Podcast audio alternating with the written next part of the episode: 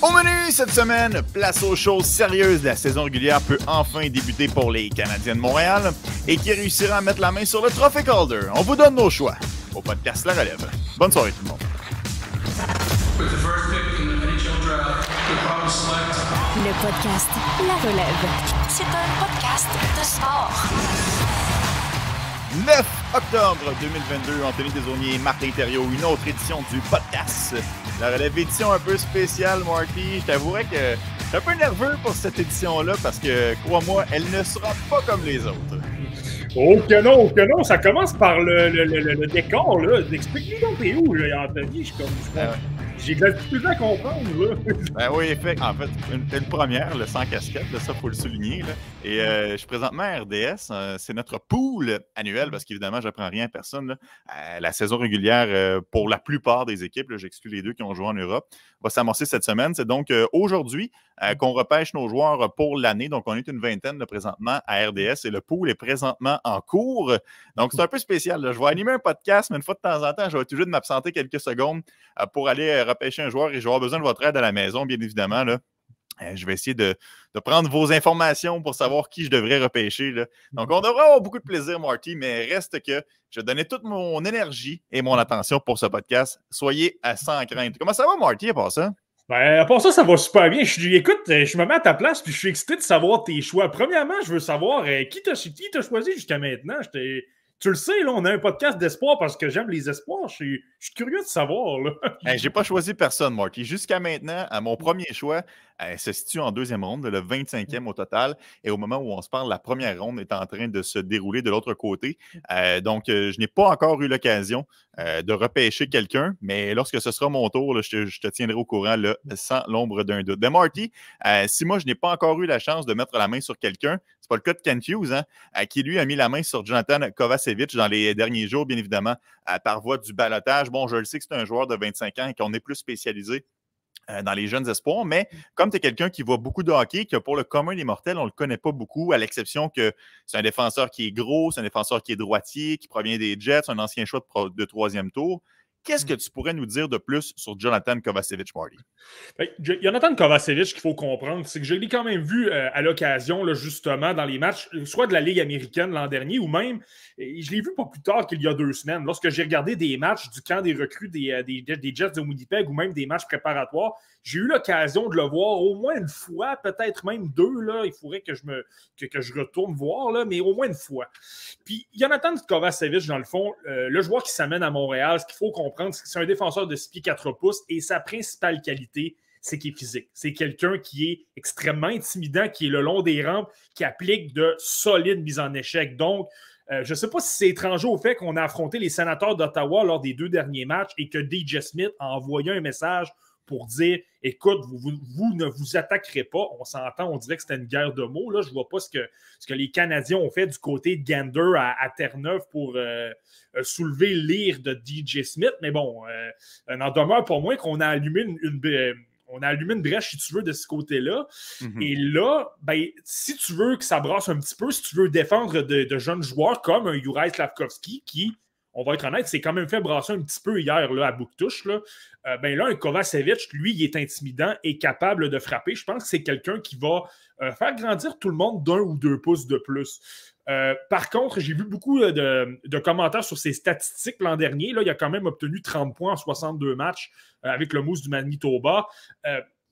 Il faut être honnête, c'est quand même la Ligue américaine, ce n'est pas la LNH. Ce sont des joueurs beaucoup moins talentueux offensivement. Les joueurs sont moins rapides, moins d'exécution, moins talentueux tout simplement. Donc, il a obtenu 30 points l'an dernier. Moi, personnellement, je ne m'attends pas à ce qu'il apporte des points euh, dans la LNH parce qu'on s'entend, si on l'a réclamé, c'est qu'on s'attend à le voir à Montréal.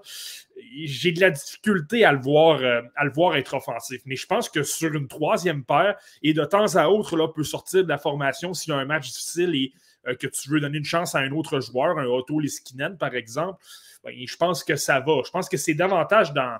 Je pense que c'est davantage là qui est important, Jonathan Kovacevic, c'est que ça va donner le temps. On, en a souvent parlé. Là, Justin Barron n'a peut-être pas connu le camp auquel on s'attendait. Euh, Jordan. Harris. Non, exactement. Et Jordan Harris a été plus difficile hier également. Donc, je pense qu'on se donne un petit peu une. euh, c'est un peu une bouée de sauvetage pour donner le temps à tes jeunes de se développer dans un calibre plus convenable pour eux pour que justement ils passent les tests, qu'ils réussissent leurs examens, qu'ils atteignent la LNH en confiance, en ayant emmagasiné beaucoup d'expérience. Et c'est là, plus que la qualité de joueur qui s'amène à Montréal, c'est plus là, je pense que c'est important d'avoir un Kovacevic pour permettre aux autres joueurs de la brigade défensive de tout simplement évoluer au niveau où ils devraient être et ne pas d'obtenir le poste simplement par défaut parce qu'il manque de talent. Hmm. Exact. Et Mathias Brunet mentionnait un peu plus tôt euh, cette semaine, euh, ça prend en quelque sorte de la chair à canon. Parce qu'on le sait, le Canadien de Montréal s'en va nulle part cette saison. Tu ne veux pas un joueur qui va être inséré dans la formation et qui va se faire démolir match après match, qui va se faire contourner, que la, la confiance va descendre et que là, par la suite, l'éclosion tant attendue ne se produira pas comme on l'aurait pu la prédire parce que justement, on a joué avec sa tête dans les, dans les saisons perdantes. Ça prend des joueurs qui vont remplir des chandails à Montréal et si vous n'êtes pas prêt, je pense que c'est important de vous renvoyer dans le niveau inférieur comme Jonathan Kovacevic. On s'entend quand même bien qu'il serait assis 22 euh, games de suite comme septième défenseur à Montréal. Tout le monde s'en fout. Mais Justin Barron, par contre, dans la même situation, et eh là, ça te pose problème. Donc, je pense que c'est là que c'est important justement de mettre euh, un Jonathan Kovacevic euh, dans ce rôle-là. Bon, Marty, on parle de son potentiel. Tu l'as dit, ce n'est pas nécessairement un défenseur qui est offensif malgré ses statistiques. Est-ce qu'il peut réellement aspirer à être un défenseur régulier dans la formation ou on devrait justement le voir plus souvent qu'à son tour sur la galerie de presse? Je pense que ça dépend de, ça dépend de la formation que tu vas affronter. Justement, si les sénateurs d'Ottawa s'amènent avec le quatrième trio qu'on a présenté hier, le Mark Kastelik, euh, Scott Sabourin et Austin Watson, ben là, je pense que dans ce genre de match-là, tu pourrais très bien dire, et là, je ne suis pas dans le secret des dieux, je ne sais pas c'est quoi les plans de Kent Hughes, mais disons par exemple qu'on garde un Jordan Harris et qu'on renvoie Arbor Jackay à Laval, c'est un exemple que je donne. Ben, un, un, un devient intéressant justement dans un match avec un, un petit peu plus de robustesse. Mais si tu affrontes, par exemple, euh, quelle équipe que je pourrais mentionner? Disons les sabres de Buffalo, qui selon moi sont peut-être un petit peu moins physiques, vont pratiquer un style peut-être euh, un peu moins robuste. Euh, ben là, je pense qu'un Harris peut peut-être plus s'insérer. C'est quelqu'un qui donne de la, de la flexibilité, ben, notamment justement, tu ne, tu ne jettes pas un jeune dans la gueule du loup, je le répète, mais en plus, euh, lui, justement, s'il vient à faire le travail justement devant le filet, euh, être robuste, il est quand même pas de mauvais niveau défensif et bien se placer également. Là. Euh, je pense qu'il peut faire une, assez bonne besogne. Moi, j'ai souvent une philosophie de dire des, défenseurs comme ça, j'en veux pas six dans ma formation. Je m'en cache pas, je ne suis pas un énorme partisan de Kovacevic, mais un, c'est correct, justement pour faire respecter ton équipe, faire en sorte que les jeunes soient un peu plus libres sur la patinoire. Puis par la suite, ben, je pense que ça aide un peu tout le monde. Mm. Exact. Euh, Marty, petit commentaire de Charles qui me donne un conseil de ne pas repêcher avec mon cœur, mais bien avec ma tête. Exemple, est-ce que Martin euh, s'abstient de ramasser des joueurs du Wild lorsqu'il fait des poules? Marty, te laisses-tu influencer par le Wild lorsque tu fais des, tu fais des poules? Ben, les gens, euh, les, c'est mal me connaître ça parce que même tu le sais, là, tu le sais, désolé, on se parle depuis assez longtemps, tu me connais depuis assez longtemps. J'ai même parfois tendance à faire le contraire. Je ne prends pas de joueurs du Wild ou des Québécois, même si je les adore. Donc, j'ai tendance à être très, euh, sans vouloir, me, sans vouloir euh, me, lancer de fleurs ou quelque chose comme ça, j'ai tendance à égaler vraiment de façon rationnelle. Si j'ai le meilleur joueur disponible sur ma liste, je le prends.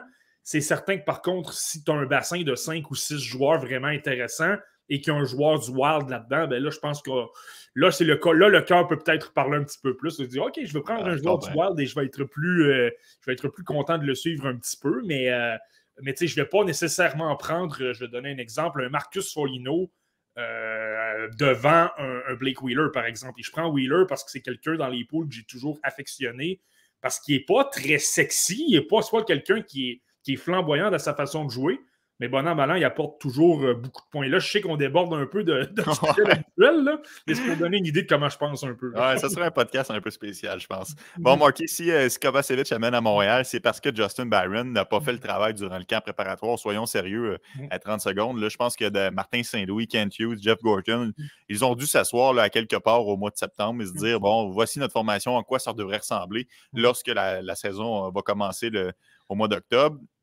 Justin Barron n'a pas rempli les attentes. Puis je pense que c'est important pour lui, parce que tu l'as mentionné un peu plus tôt, qu'il n'hérite pas de cette place-là à Montréal par défaut. La meilleure chose pour lui, c'est vraiment d'aller à Montréal et de reprendre confiance. Euh, Montréal ou Laval? Montréal. Euh, Laval, excuse-moi. Laval, bien euh, par contre, je vais t'en être avec toi. Toi, on en a parlé la semaine dernière. J'avais déjà trouvé qu'il s'améliorait un petit peu le match contre les sénateurs d'Ottawa de la semaine dernière, c'était quand même bien passé. Puis je vais être honnête avec toi, les matchs que j'ai vus en fin de semaine, j'ai quand même. On dirait qu'il prend son rythme de plus en plus. On disait, est-ce que sa blessure le ralentit? Est-ce qu'il reprend son rythme un petit peu? J'ai pratiquement le goût de dire que oui, parce que les matchs d'en fin de semaine, moi, je l'ai trouvé bien meilleur. Il a été jumelé à un, euh, un, Goulet et je trouve qu'il a été, très, très bon. Ça l'a fait mieux paraître. Et on dirait que petit à petit, son rythme de la LNH revient, ce qui n'était pas nécessairement le cas dans le camp des recrues. Là, ses prises de décision sont plus rapides qu'il l'était au début. Continue à trouver que c'est quelque chose, moi, qui manque un peu. C'est pas quelqu'un qui est super flamboyant, qui va créer des jeux euh, de, façon incroyable. Moi, je l'ai toujours dit comme ça. Ce n'était pas Kel McCarr non plus à Justin Barron. Mais dans les qualités qu'il peut apporter, de bouger la rondelle, euh, de, faire une bonne première passe, de repérer des joueurs libres et de faire progresser la rondelle, que ce soit dans ta zone ou dans la zone adverse, j'ai trouvé qu'hier et aujourd'hui, il y a peut-être un petit. Euh, il y a peut-être mieux fait. Peut-être pas de là à lui donner le poste justement à Montréal. Écoute, on ne se le cachera pas justement au niveau offensif. Est-ce qu'il y a peut-être intérêt justement à se développer davantage avec le Rocket de Laval, avec tout ça, euh, en, pratiquant justement des situations plus offensives, en ayant plus de temps pour, euh, effectuer des jeux? Euh, c'est fort possible. Mais tout ça pour dire que les, matchs que j'ai vus jeudi, hier, ça ne m'a pas nécessairement déçu. Oui, exact. Jouer à Laval aussi va être synonyme de jouer dans un environnement qui veut gagner. Et ça, je pense que c'est pas à négliger. Et je pense que ça s'applique à bien des jeunes joueurs qui vont être envoyés avec le club école oui, OK, c'est pas autant de jet set que la Ligue nationale de hockey. Mmh. Puis c'est vrai que bon, la paye est moins bonne. Tout est, tout est moins glamour. Mais par mmh. contre, tu joues des matchs où est-ce qu'il va y avoir une course aux séries éliminatoires, où est-ce que l'année dernière, l'équipe a fait un énorme bout de chemin, tandis que le Canadien de Montréal est destiné à se retrouver dans les bas-fonds. On ne sera pas de cachette. Ils ont ramassé deux points en huit matchs préparatoires. Donc, je pense que oui, OK, c'est peut-être moins plaisant, entre guillemets, de jouer à Laval cette saison, mais si on est dans une course au championnat, je pense que ça peut être euh, fort intéressant. Puis je pense que ce sera le cas pour Justin Barron. Et peut-être qu'il ne sera pas là toute la saison non plus. On verra bien comment il va progresser. Mais c'est exactement là où je voulais aller, Désolé, Si tu fais bien de le mentionner, c'est pas la formation qu'on va voir au jour 1 des Canadiens de Montréal. Je peux pratiquement vous assurer à 100% que ce ne sera pas la même chose au match 55 environ on va s'ajuster. Écoute, si un Justin, euh, pas un Justin, un Jordan Harris, par exemple, se taille à une place avec l'équipe et qu'après six ou sept matchs, on se rend compte que niveau physique, c'est plus difficile, qu'il n'apporte pas beaucoup en attaque, sa confiance commence à s'effriter.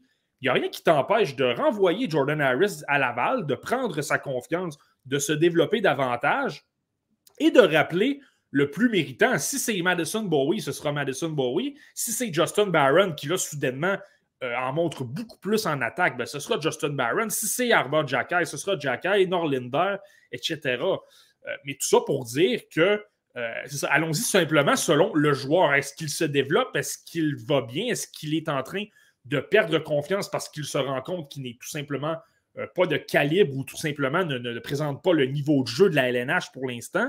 ou à l'inverse, est-ce qu'il est trop dominant pour le Rocket de Laval? Est-ce que justement, il n'y a pratiquement rien à apprendre?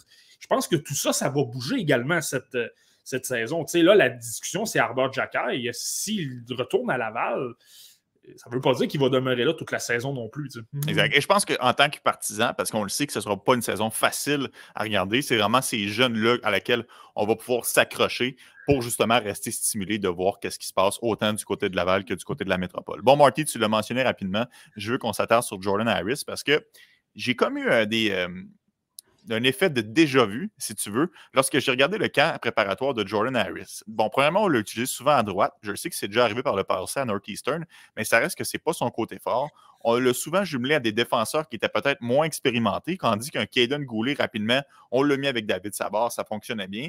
J'ai comme eu l'impression que l'organisation n'a pas donné toutes les chances à Jordan Harris de réussir. Et là, dis-moi si ça te, sonne une cloche, Marty. Je te ramène en 2018. Yesperi Kotkanemi et Nick Suzuki tentent de percer l'alignement du Canadien de Montréal. Je suis tombé sur un article de Martin Leclerc ce matin. Les coéquipiers de Kotkanemi durant le camp d'entraînement. Nick Delaurier, Arthur Lekonen, Charles Hudon, Jonathan Drouin et Joël Armia. Les coéquipiers de Nick Suzuki durant le camp d'entraînement. Kenny Agostino, Alexandre Grenier, Jacob Delarose, Nikita Sherbach. Est-ce que tu vois la tangente de genre l'organisation? C'était dit à la base, mmh. nous, on veut que lui fasse le club, on veut que lui prenne son temps et on le renvoie au Win Sound. J'ai l'impression que c'est un peu ça qui s'est passé avec Jordan Harris. On ne voulait pas avoir une panoplie de jeunes joueurs avec le Canadien de Montréal dans le grand club. Et c'est comme si on avait un petit peu pipé les dés. As-tu un petit peu la même impression que moi dans le cas de Jordan Harris? Je suis pas nécessairement d'accord. Même que je te dirais, au début du camp, là, lors des premiers matchs intra-équipe, on dirait que c'était par Jordan Harris que passait le succès des jeunes. Je sais pas si tu te souviens, on parlait d'Arbor Jackay, justement, puis on disait, écoute, tous les joueurs qui passent avec Jordan Harris se débrouillent bien. Kaylin Gooley a joué un petit peu avec lui, ça s'est bien passé. Euh, puis là, justement, euh, Arbor avait joué un match avec lui. Les, deux joueurs avaient été sensationnels, peut-être les meilleurs euh, des deux équipes dans le match que j'avais regardé. Là. Euh, je pense que c'était. Davantage un, vote de confiance envers son, son expérience. Je pense qu'on a tenté également des expériences, étant donné que lui avait joué justement à droite à Northeastern et qu'on avait besoin d'un défenseur droitier. Je pense que ce qui est arrivé par contre du côté des Canadiens de Montréal, c'est qu'on s'est rendu compte qu'on l'exposait peut-être un petit peu. Euh, et là, c'est drôle, on l'a vu beaucoup plus à gauche lors des derniers matchs. Euh, hier, justement, on l'a vu. Là, euh, c'est quand même bien comporté à l'occasion, même si je trouve que justement, physiquement, ça a encore été peut-être un petit peu ardu. Là. Le, fait que le rythme augmente et qu'il est peut-être un peu moins convaincant et, peut-être inquiétant un peu dans le cas de Jordan Harris. Mais encore là, comme on le dit, pas de panique. le, principal, c'est que ce soit le mieux pour le développement de Jordan Harris. Euh, personnellement, peut-être que je le garderai à Montréal, tout simplement pour. Euh, euh, tu peux peut-être le placer sur une troisième paire et là, ensuite, le, placer comme septième si ça va moins bien. Et là, si ça continue, ça perdure, là, renvoie-le à Laval pour qu'il qu'il construise, qu'il bâtisse sa confiance et qu'il puisse s'éclater justement offensivement, parce que je l'ai souvent dit, niveau lecture de jeu, il est, il mhm. extraordinaire. Mais pour revenir à la question, moi, c'est ça. Moi, je pense pas nécessairement que c'est les, les dés qui étaient pipés. Je pense que Martin Saint-Louis a tenté des expériences. Jordan Harris, ça fait partie du scénario. Euh, puis là, ben, je pense que Jordan Harris a bien fait, mais je pense qu'il y a des défenseurs qui ont encore plus impressionné que lui. Et là, ce sont ces joueurs-là qui se sont retrouvés un peu dans le rôle que Harris avait au début du camp, c'est-à-dire on va te placer dans différentes situations pour voir si tu es confortable. Là, c'est drôle, mais Arbor Jackay a joué hier, il n'est toujours pas retranché. Donc, on le considère sérieusement pour se tailler une place à Montréal. Et Caden Gooley, qui a passé le camp d'entraînement à gauche, où était-il hier? Il était à droite. Et il a très bien fait. Donc, je pense que c'est davantage des certains défenseurs qui ont plus impressionné que vraiment euh, les dés sont pipés. On, euh, on dit à Jordan Harris, c'est à toi de nous convaincre du contraire de tailler un poste je pense pas nécessairement. En tout cas, je ne vais, pas vais pas entrer dans, ce, dans cette théorie-là. Ben, il n'y a pas de problème, Marty. Hein. Écoute, euh, tu as, le droit de me rabrouer. Il n'y a, pas de problème à, ce niveau-là. Euh, donc, pour toi, Jordan Harris commence la saison à Montréal. Il, ne sera pas parmi les, derniers retranchés.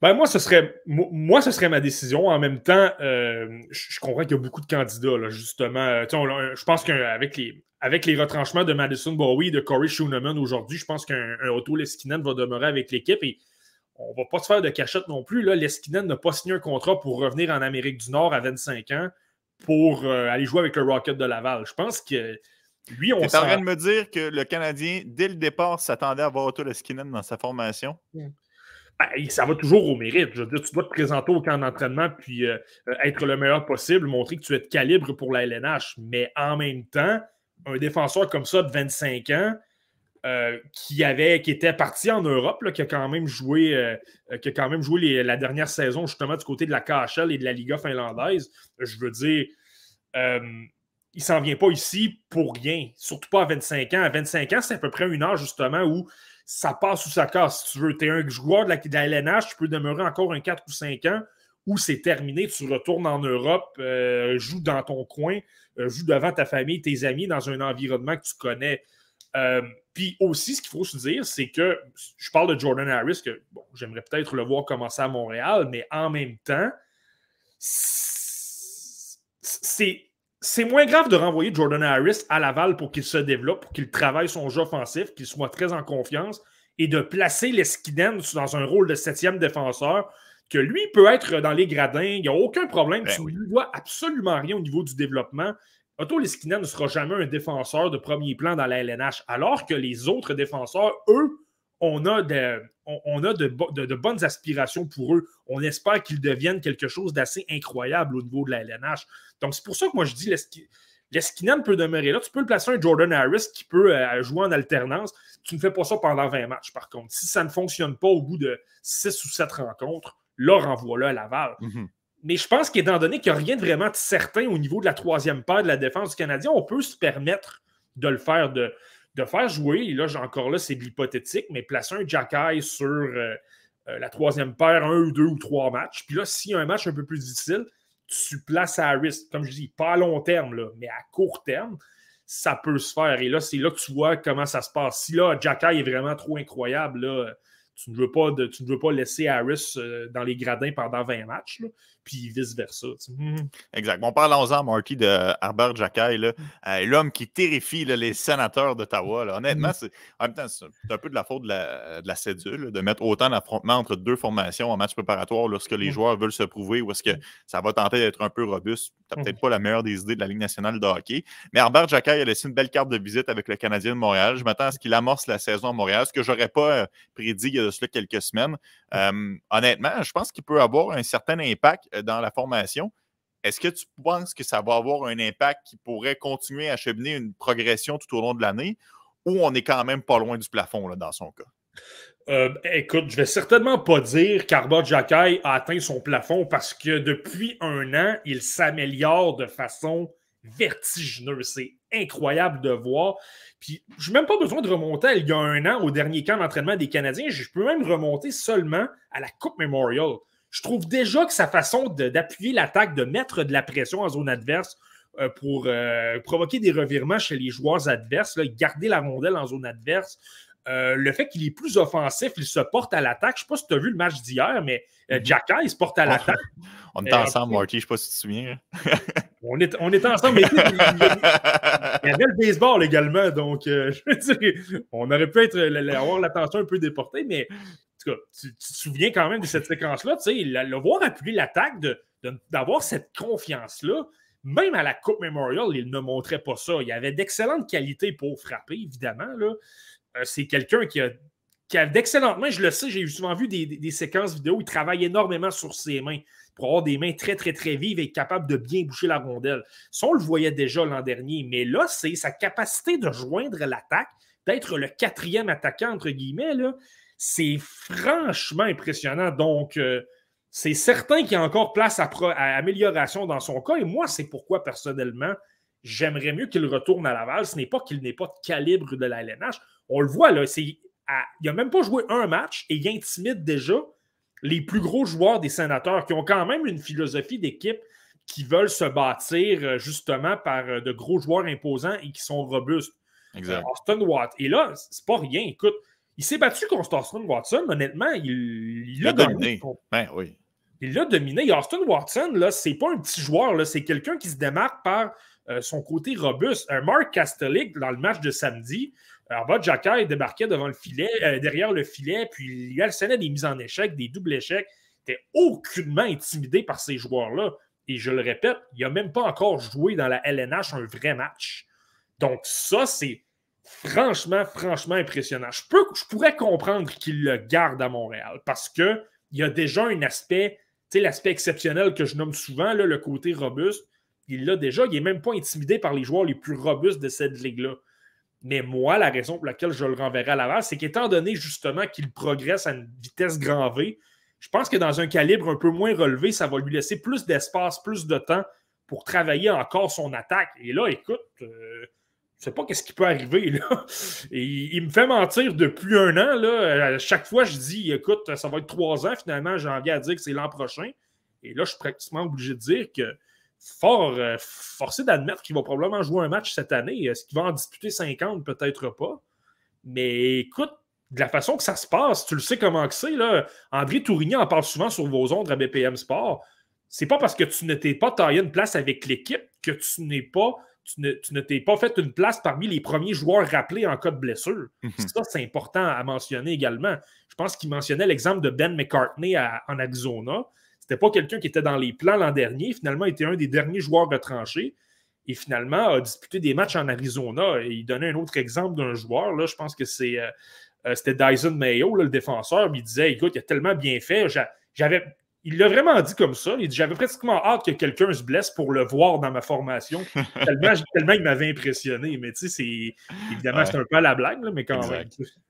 Euh, bon, Marty, euh, passons quand même rapidement sur, euh, sur Caden Goulet parce que je pense que semaine après semaine, on a beaucoup parlé du défenseur. Il nous impressionne, il est solide, il va commencer la saison avec le Canadien du Montréal. Il n'y a pas de doute là-dessus. Qu'est-ce qu'il y a à dire de plus, Marty, sur Caden Goulet et et, étonnamment, son excellent camp d'entraînement, à quel point il a été dominant pour les Canadiens de Montréal.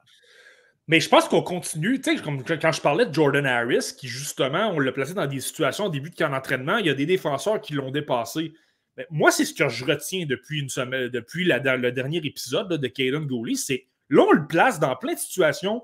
Tu le sais, Martin Saint-Louis l'a souvent mentionné en conférence de presse, il place des joueurs dans des situations inconfortables pour savoir comment ils vont réagir, comment ils vont. Euh, parce qu'on s'entend, euh, ta, carrière dans l'LNH ne sera pas linéaire. Tu vas te rappeler à occuper différents, euh, différents rôles. Et je pense que là, Martin Saint-Louis veut les préparer justement à accomplir, les rendre inconfortables et de voir comment ils vont être justement dans des situations où ils sont moins à l'aise. Et là, s'ils se comportent bien dans ces situations-là, c'est tant mieux. Et Gouli, moi, ce que je vois, c'est ça.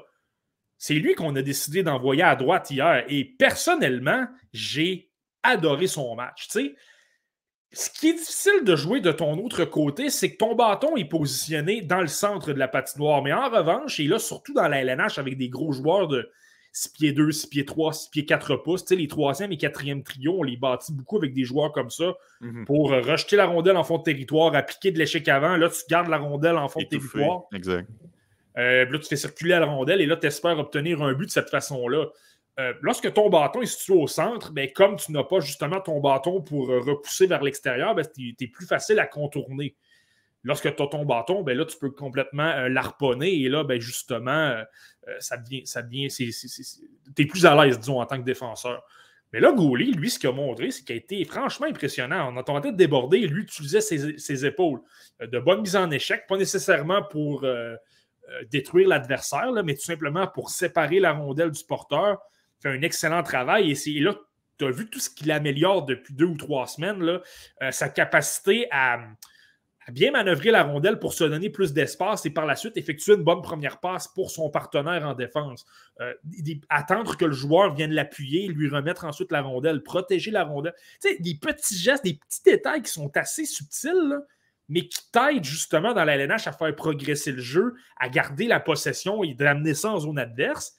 Écoute, il continue de montrer soir après soir qui est, excellent. Je n'ai même pas mentionné son côté offensif. Là, il a encore marqué. Il a quand même. Pour quelqu'un qui n'est pas offensif, il a marqué trois buts là, dans ce camp-là. Donc, c'est quand même. Euh, c'est quand même pas rien. Mais tout ça pour dire, c'est vraiment euh, son aspect de jouer de l'autre côté, de jouer à droite, moi, qui m'a impressionné. Je ne l'avais pas encore vu. Puis honnêtement, il a vraiment bien fait. Je suis bien d'accord avec toi, Marty, euh, sur toute la ligne concernant euh, Goulet. Puis là, c'est bien beau de le voir dominer dans les matchs préparatoires. J'ai hâte de voir ce qu'il aura à offrir dans euh, les matchs de saison régulière. Bon, il mm. n'y a pas de doute, il mérite de commencer la saison Montréal. Est-ce que c'est le cas de Juraj Slavkowski, Marty? Mm-hmm. Mérite-t-il de commencer la saison avec le grand club? Moi, j'ai l'impression que toutes les as sont alignés. Tout le monde veut qu'on le fasse commencer l'année à Montréal. Mais je trouve qu'il y a plein de, il y a plein de drapeaux qui se lèvent dans son cas, ce qui, moi, m'incite à croire que je devrais commencer à Laval. Selon mmh. toi, est-ce que Juraj Slavkowski mérite de commencer la saison avec le Canadien de Montréal? Et je t'ai intrigué des autres. Peux-tu m'expliquer un petit peu qu'est-ce que tu veux dire par les drapeaux rouges? Qu'est-ce qui t'inquiète un petit peu dans son jeu? Euh, puis je vais euh, développer. Je trouve que ben, c'est pas nécessairement juste dans son jeu. je trouve qu'on a un surplus d'attaquants avec le Canadien de Montréal. Je trouve qu'un attaquant euh, de 18 ans comme Yesperi Kotkanimi, qui n'est pas nécessairement prêt, qui semble être sur la ligne, il n'y a rien qui presse à le faire graduer immédiatement avec le grand club. Il reste la que... tu veux dire. Oui, mais comme il a espéré Kotkanimi à l'époque, dans, dans, ce sens-là. je je ne m'attends pas à ce que ce soit des matchs qui soient euh, d'une haute importance ou est-ce que l'intensité sera toujours au rendez-vous. J'aimerais mieux le voir à la balle, un peu comme je te mentionnais plus tôt pour Justin Barron. Ce hmm. sont tous des facteurs extérieurs qui n'ont pas nécessairement rapport avec le jeu de Juraj Slavkowski, mais qui m'incitent à croire que sa place serait mieux avec Laval. Moi, c'est comme ça que je le perçois. Hmm. Là, j'ai l'impression que le Canadien lui donne toutes les chances de réussir. Il a participé à énormément de matchs préparatoires on le sent que tranquillement, il y a des flashs. Un match sur trois, c'est très bon. Après ça, c'est plus difficile. On l'a placé avec Suzuki Kafir, ça n'a pas fonctionné.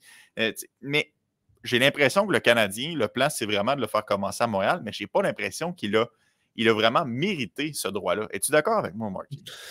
Euh, il y a deux façons de le voir. Euh, on s'entend pour les chances. Je pense que c'était normal de lui donner toutes les chances de le faire euh, jouer jusqu'au dernier match préparatoire.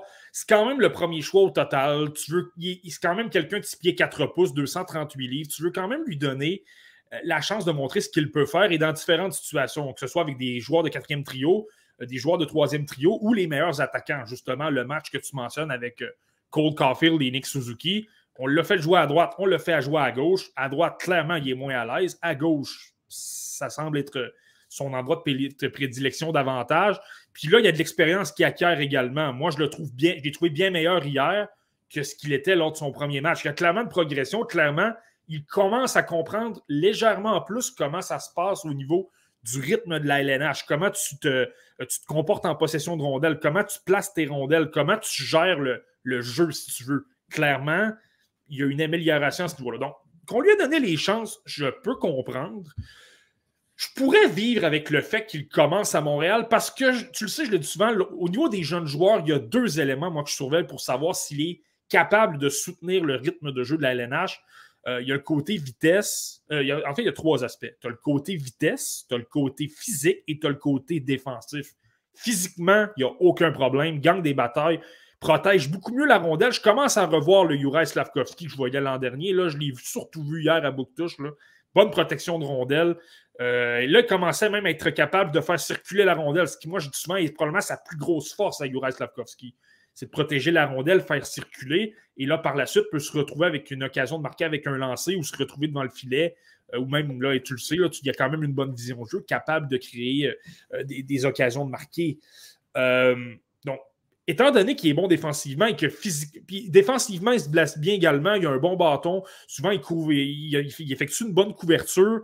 Euh, lorsque c'est le temps de se replier, de mettre un petit peu plus de pression, descendre un peu plus bas, il est correct. Euh, lorsque c'est le temps de demeurer davantage sur les, euh, défenseurs, il n'y a aucun problème non plus. Donc, je pourrais vivre avec le fait qu'il commence à Montréal parce que je ne pense pas qu'il nuirait tant que ça à son équipe. Maintenant, il y a le côté offensif. Moi, j'ai la philosophie de dire davantage.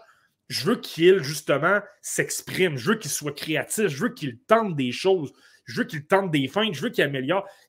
on l'a repêché premier au total parce qu'on veut qu'il devienne une vedette offensive, pas un spécialiste du désavantage numérique ou un spécialiste pour frapper tout le monde. On veut qu'il soit bon en attaque. Et moi, je pense que s'il commence à Montréal, je ne suis pas certain qu'on le verrait s'exprimer beaucoup. Je pense qu'il tenterait des jeux par moment. On le voit, il, y a beaucoup d'imperfections. Parfois, lorsque la pression se fait, euh, mhm. est trop rapide sur lui, il précipite ses gestes et se débarrasse de la rondelle de façon un petit peu euh, décourageante. De la façon qu'il se place en attaque également, euh, il ne sert pas toujours ses coéquipiers de la bonne façon. Il n'est pas toujours placé de façon à faire circuler le jeu, faire progresser la rondelle et justement faire placer les jeux. Lorsqu'il a la rondelle sur son bâton, pas de problème.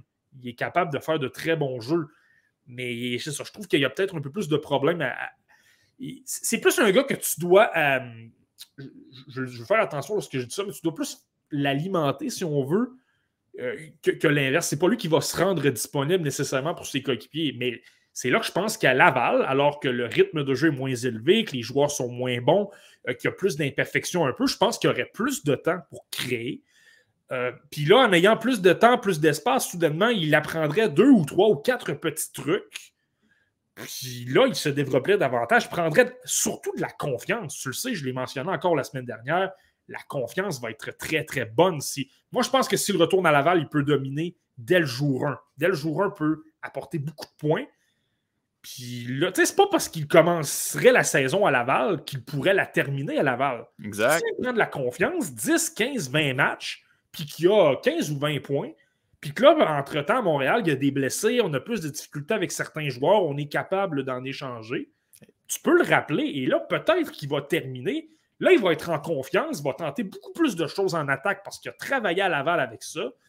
Et, euh, là, là, et là, tu pourras avoir du bon développement avec Slavkovski. Donc, j'ai de la difficulté à me brancher. J'aurais le goût de dire Laval justement pour qu'il travaille son jeu défensif, mais je pourrais comprendre également parce que euh, qu'on le renvoie, qu'on le garde à Montréal parce que il y a quand même des aspects dans son jeu qui sont bons et qui, ne feraient, qui en sorte qu'il ne serait pas une nuisance euh, comparativement à un Kotkaniemi, justement, en 2018. Là, lui, physiquement, il n'était pas prêt et défensivement, c'était croche. Donc, lui, il nuisait à son équipe.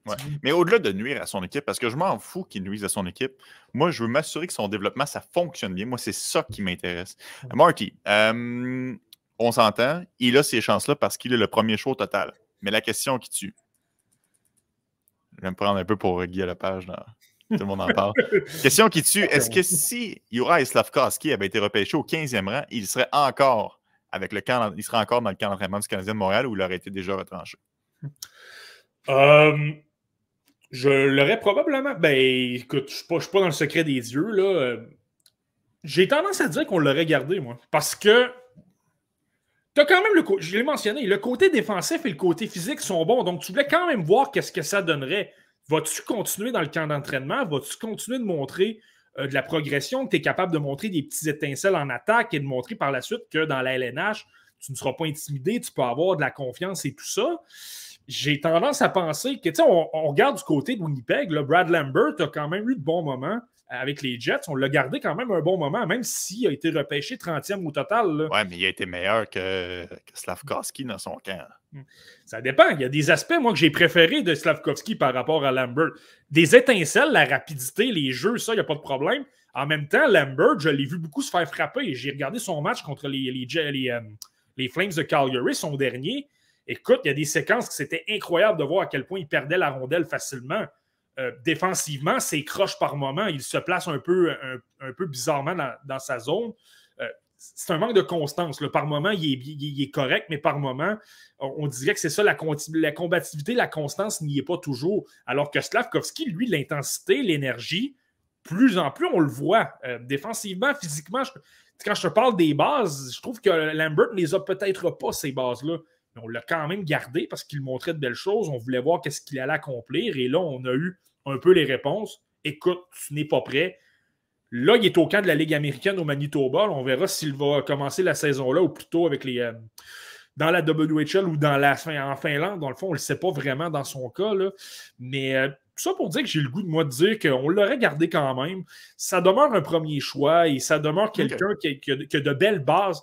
On, le mentionne souvent. Après, Shane Wright, c'était peut-être le joueur le plus près de la LNH parce que justement, physiquement, au niveau défensif, Peut-être pas défensivement, mais certainement au niveau physique. Absolument correct pour ce calibre-là. Exact. Ah, mais tu me renverses, Marty. Euh, moi, je l'aurais, en tout cas, je l'aurais déjà retranché, mais bon, ça, c'est mon opinion par rapport à la tienne. Et on verra bien quelle décision sera prise par le Canadien de Montréal dans les prochaines heures, à savoir la destination de Yorai Slavkowski. Marty, je te fais un petit recap jusqu'à maintenant des choix qui ont été sortis dans mon pool. Ça t'intéresse-tu? Ben oui, ça m'intéresse certain. Tu le sais, moi, que je carbure à ça. On a créé, on a créé un balado pour ça, des eaux, pour enseigner les gens pour ces, ces, activités-là. Et gênez-vous pas à la maison si vous voulez me suggérer un, joueur à repêcher. Le mon tour s'en vient relativement bientôt. Euh, juste pour vous mettre au parfum, les défenseurs valent plus. Là, les points sont majorés pour les défenseurs par rapport aux attaquants, ce qui explique que Simon Nemec a été repêché premier, Logan Cooley, Shane Wright, David Yerichek, Juraj Safkowski, cinquième, Marty. Mm. Carter Gauthier, Connor Geeky, Kevin Korchinski, Matt Savoie, Pavel Mintukov, Denton Malichuk, Maverick Lamoureux, 12e. Ça me surprend, Marty. Lane Hudson, 13e. Et finalement, Frank Nazar, 14e. Euh, bon, Marty, pendant qu'on parle de jeunes et d'espoir, je veux t'amener sur le sujet du trophée Calder. Euh, c'est toujours un sujet qui est intéressant au début de l'année. Puis on a posé la question euh, à vous via notre plateforme Twitter. Et merci beaucoup hein, pour vos nombreuses réponses. C'est vraiment apprécié. On adore vous lire, le continuer d'interagir avec nous via les, les médias sociaux. C'est vraiment, vraiment, vraiment apprécié. on a demandé aux gens qui serait leur choix pour le trophée Calder. Alors, Marty, je te pose la question. Qui serait ton choix pour le trophée Calder?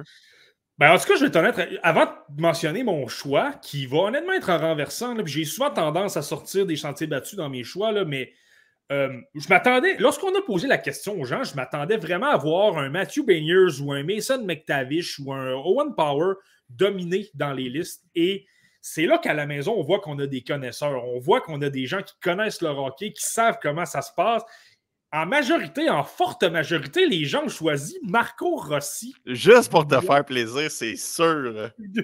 je sais pas si c'est ça. J'ai pas parlé à personne. J'ai pas écrit à personne en privé. Je blague, je blague. Mais écoute, j'ai quand même, quand même été renversé. Puis en même temps, ça montre, euh, ça montre à quel point on voit justement que les gens suivent ça, ne vont pas nécessairement se, se, garrocher sur le premier choix au total de l'année précédente pour dire Ah, il va gagner le Calder.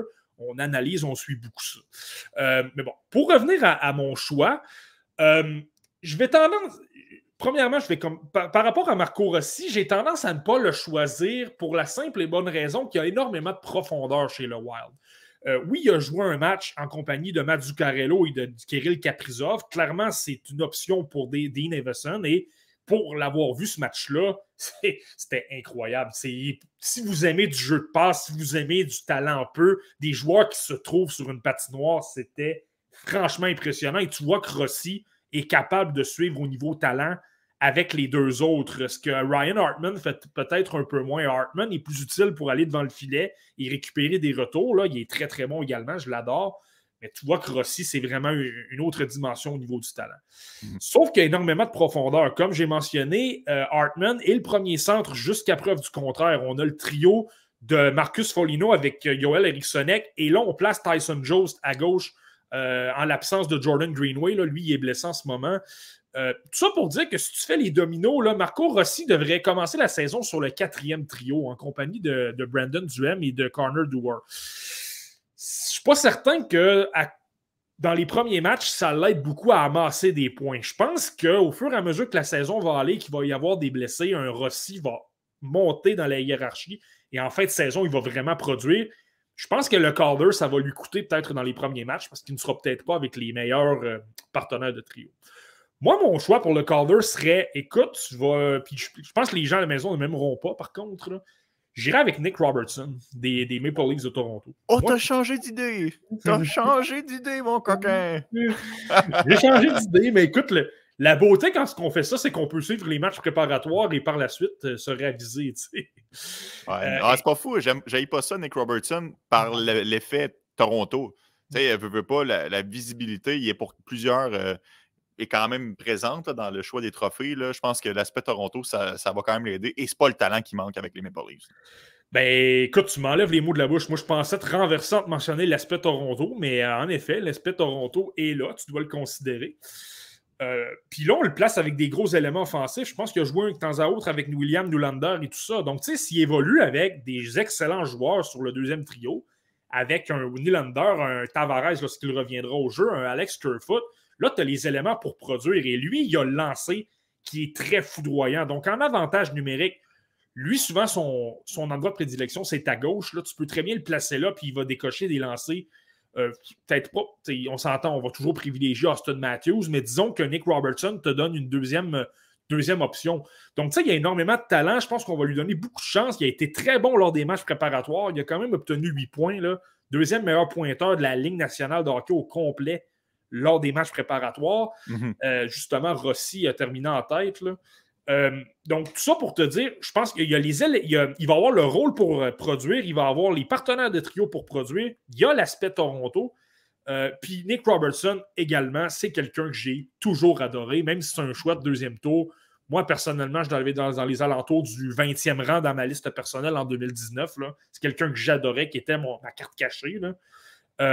et là, je je, pense que, je pense que les blessures pourraient peut-être lui nuire, mais bon, il faut quand même se mouiller un peu par moment. Puis euh, je vais quand même avec Robertson. Je vais espérer qu'il demeure en santé, par contre. Ouais, c'est pas, un, pas un mauvais choix, Marky. Euh, je pose la question et je la pose aussi aux gens à la maison. C'est sur le point d'être mon tour à choisir. Joachim Kamel, Jimmy Snuggerud, Jagger Furcus et Yirji Kulik sont tous encore disponibles. Tu irais avec laquelle, Marky? Hmm.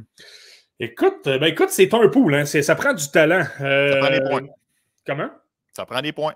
Ça prend des points, exactement. Ça prend du talent, ça prend de la production offensive. Donc, euh, je pense que j'irai avec Kemel. Euh, c'est quand même quelqu'un que j'avais. Si tu regardes ta liste des, joueurs disponibles, c'est le premier. Là. Mm-hmm. Euh, puis il y a tout un lancé. Là, on, peut, on peut parler de ses problèmes en défense, je suis d'accord, mais en attaque, il n'y a aucun problème. Il est très bon.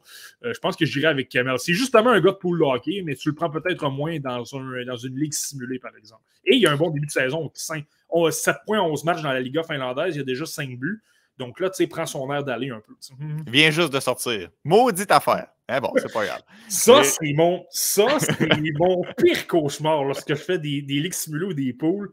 Lorsque le joueur que je souhaite obtenir sort directement devant moi. Ah, c'est correct. J'irai probablement avec un Jimmy Snuggerud. Je pense que ce sera, je pense que ce sera une bonne décision. Euh, Marty, um, je vais aller avec mon choix pour le trophée Calder. Je ne suis pas original. Euh, honnêtement, euh, je pense que c'est parmi les favoris là, pour l'emporter. moi, j'aime vraiment la candidature de, la candidature de Matthew Beniers. Mmh. contrairement à Marco Rossi, il aura vraiment des chances de se faire valoir avec des partenaires de trio. Je pense qu'il va jouer avec Jaden Schwartz et Andrei Burakovsky. Mmh. André Burakovsky. Je pense que ça va être ils vont vraiment être en valeur. On le sait, Seattle, ce n'est pas une très grosse formation. Il aura beaucoup de temps d'avantage numérique. C'est toujours payant de prendre un joueur de centre aussi. C'est toujours mieux, mieux vu par les voteurs. Donc, je pense que, je pense que Matthew Beniers euh, va être très bon. Et on se souvient, hein, l'année dernière, le Kraken allait nulle part en fin de saison. Et lorsqu'il a fait son. Lorsqu'il a intégré la formation euh, dans les derniers milles de, la saison régulière, le Kraken s'est mis à gagner. Il a ramassé 9 points en 10 rencontres. Mmh. Donc, je pense que c'est un choix qui est peut-être plus euh, conservateur, mais je m'attends vraiment à une belle saison de, euh, de Matthew Beniers. Et souviens-toi, l'année dernière, Marty, je t'avais parlé de Lucas Raymond, puis je ne m'étais pas trompé de beaucoup. Je pense mmh. qu'il avait eu une belle saison. Donc, ça mmh. va être intéressant à voir là, si Matthew Beniers va connaître une saison à la hauteur des attentes avec le Kraken. Oui, tu m'avais battu, tu m'avais battu l'an dernier. Je me souviens même plus c'était quoi mon choix l'an dernier, là, mais je me souviens que je m'étais complètement, euh, complètement fourvoyé. je, je, pense que c'était Jonathan Dalland que j'avais pris, puis finalement, ça n'a pas été le cas du tout. Je vous le dis, je suis pas très. J'essaie vraiment de. Parce que souvent, c'est ça, les joueurs, les, joueurs qui gagnent le trophée Calder, souvent, ce sont des joueurs auxquels on ne s'attend pas du tout. C'est très rare que c'est le gars. Tu sais, c'est arrivé avec Kirill Kaprizov, lui, on s'attendait à ce qu'il le gagne, mais c'est c'est rare. Tu sais, Moritz Sider, moi, je le voyais dans les, dans les finalistes l'an dernier, pas nécessairement dans le gagnant. Euh, donc, c'est pour ça que moi, que j'ose. Mais tu sais, Matthew Benner, c'est un bon choix. Moi, je pense que ça va être l'un des finalistes, par contre. Je pense que ce mhm. qui va l'empêcher de gagner, c'est que euh, je pense qu'il va manquer un tout petit peu de production offensive. Je pense qu'il y a quelqu'un qui va produire un petit peu plus que lui, qui va obtenir 10-15 points de plus. Et tu le sais, là, les points, la production offensive, ça a toujours une importance ben supplémentaire par rapport au reste. Là. Exact. Donc, je pense que c'est pour cette raison-là que Baigners ne sera pas candidat au Trophée Calder. Mais je peux vous dire une chose, par contre, je l'ai surveillé pas mal dans les matchs préparatoires et il va avoir une méchante belle saison. Ça, tu as raison. Il va avoir un beau rôle avec le Kraken de Seattle. Il est bon dans tous les rôles. En avantage numérique, il est capable. il faut que je te coupe parce qu'il faut que j'aille repêcher, mais je vais vous laisser avec euh, un remplaçant pour quelques secondes. Je te laisse aller, Marky. excellent. Donc, on vous amène, on vous amène un animateur substitut, là, un, euh, un débutant, un débutant au podcast Le Relais, mais pas un débutant au niveau des balados diffusion. Donc, Martin Lemay, non Anthony Desaunier. Comment ça va, Martin? Ça va bien, toi? Ça va bien, ça va bien. Donc, Martin parle à Martin. On, va le résumer comme ça. ben oui, content de te jaser. Anthony, arrête pas de parler de toi. Fait que j'étais un peu tanné. Tout se mettre de te parler en direct. écoute, on va, on va se reprendre. Puis écoute, on parle de hockey. Je pense pas que ça va, te, ça va te déplaire non plus. Non, je suis là. Écoute, on fait notre pêchage. On a un Keepers. Ça fait 30 ans que ça existe. Mhm. J'avais un choix de première, un choix de deuxième ronde. J'ai pris euh, Yeri Serechek à Columbus. Es-tu content? Euh, David Yerichek. David. David Yerichek. Pour un pool, c'est pas nécessairement mon préféré dans toute la, liste au complet, mais pour un pool, je pense que c'est excellent. C'est probablement le gars qui a le meilleur lancé frappé du repêchage. Donc, euh, si tu veux quelqu'un de points, c'est parfait. Moi, je trouve c'est points. C'est pas, pas un simulé là, où il faut qu'il y ait du leadership. On s'en sert. C'est ça, exact. OK. Puis là, je viens de le prendre en deuxième ronde, Mathias Avlid. Mathias Avlid, ça, c'est pas mauvais non plus. Tu vois, c'est un, gars peut-être un peu plus petit. Je suis pas certain nécessairement que son jeu physique va, va se transposer, mais au niveau, euh, au niveau de la vision, au niveau de créer justement en attaque, c'est pas mauvais non plus. Puis c'est quand même un choix qui a été repêché justement dans ces eaux-là, de deuxième tour environ. Là. Euh, non, des, bons choix, des bons choix, Martin, pas mauvais. Ben, on veut des défenseurs mobiles, des défenseurs. Moi, là, je te dis tout de suite, aussitôt que c'est marqué dans un scouting report, dans un rapport de dépisteur puis moi, ce que je fais, je prends, euh, un peu tata, là. Je prends deux, trois rapports de dépisteur, puis je me fais ma propre idée à travers de ça, parce qu'à un moment donné, il faut choisir nos batteurs. Je ne peux pas regarder tous les matchs euh, de toutes les équipes. Mmh. Puis là, je me fais une tête avec, aussitôt qu'il y a un des trois dépisteurs qui dit patin douteux, terminé. terminé. Fait que, ouais, c'est ça. C'est un pool, un pool d'un keeper, mais il faut faire des points. Fait que, mmh. tu sais, Jared Denordi, c'est pas payant. Peut-être dans, votre, dans votre euh, simulé, mais c'est pas payant. Oh, revenu, qui t'a pris? Jimmy Sniggerud. Ginny Snuggeroo, c'est ça qu'il mentionnait. Là. Dans le fond, Joachim Kennel est sorti pas longtemps avant. Là, c'est lui qui le visait. Puis c'est un bon choix, Jimmy Snuggeroo. C'était quelqu'un qui a un gros lancé, là, justement. Il a obtenu un tour du chapeau en fin de semaine euh, au Minnesota dans l'NCA. Donc, c'est pas mauvais. Là. OK, j'aime ça, j'aime ça. Fait qu'en tour, il faut que je me méfie de lui. euh. ben là, écoute, moi, de ce que j'ai compris, il est en reconstruction. Là, donc, euh, tu l'auras tu l'auras pas dans les pattes cette, euh, cette année. Là, je l'ai compris comme ça. lui. OK, OK. Puis là, tu penses qu'il va être capable de se monter un bon club école puis rebondir? Ouais, écoute, on va, on va essayer de lui donner une coupe de conseils. Là. Je sais qu'il y a des rumeurs, ben, il y a des rumeurs de transactions pas mal pour Achan. Là. Je lui ai conseillé de ne pas l'échanger. Pour qui? le garde. Lequel joueur, ça? Euh, euh, là, euh, le défenseur des Bruins de Boston, le petit défenseur. Ah, oui, oui, oui, mais. c'est plus- Ouais. Euh, ton défenseur à Boston, Achan? Il- Akan, Akan, Achan. Ouais. Même affaire. Achan. Ouais. écoute, ça dépend Ouais. de la- Mais là, ils ont, ils ont mis aux waivers Mike Riley, t'as vu ça? Mhm. Ouais. Ça, ça peut changer les choses. Bon, ben, il est à côté de moi, je présume qu'il faut que je m'en aille. Là? Écoute, ben, tu viendras nous, nous rejaser ça, Martin. Ben, écoute, ça fait plaisir toujours de jaser euh, hockey puis de poule. Puis en plus, on est exactement dans, dans- dans les espoirs. Donc, moi, euh, enchanté de parler de ça. Euh, Aucun Ben oui, ben, tu vas te faire pogner par la bébite, te dire, m'amener, je présume qu'Anto va vouloir te rentrer là-dedans. Là. Écoute, c'est- ça, ça, ça me déplaît pas du tout. Moi, je suis un gars de poule. Fait que s'il y a une place, euh, je, vais, je vais me joindre. Il n'y a aucun problème. Oups là. Dans combien de temps c'est toi? Ben vas-y. Moi, je ne pense pas, je piquais. C'est encore la deuxième ronde? T'as un autre pic en deuxième? Ah, vas-y. T'es pogné avec moi. OK, bon. Il n'y a aucun problème. Aucun problème. Euh, sinon, au niveau des, gardiens de but, est-ce qu'il y a des gardiens qui sortent pas mal dans ce, dans ce pool-là? C'était pas une grosse année de pool, ben, des gardiens. Par contre, je sais que tu as un, ménage de euh, gardiens. Donc, je Ben, Oui, absolument. Ben, il y a Logan Thompson qui est sorti en première ronde. là. Ouais, il n'était pas repêché encore. Mhm. Non, non, non, non. Il n'y a personne qui a. Tu sais, nous autres, on est 20 équipes. Euh, puis on a 31 joueurs dans chaque équipe. Fait que c'est 600 quelques joueurs. Mm. Fait que, puis on a trois gardiens par équipe. 3 fois 20, ça fait 60 gardiens. À 60 gardiens, je pense pas que Logan Thompson était là. là. Je Ok. pense pas que les gens l'avaient vu venir l'an passé, euh, Logan Thompson. Mm. Et là, c'est normal avec euh, Robin Renner qui est, euh, Leonard qui est blessé pour la saison. Euh, je pense que c'est une bonne option, là, Thompson. Puis là, en début de deuxième ronde, il y a quelqu'un qui a sorti Anton Forsberg.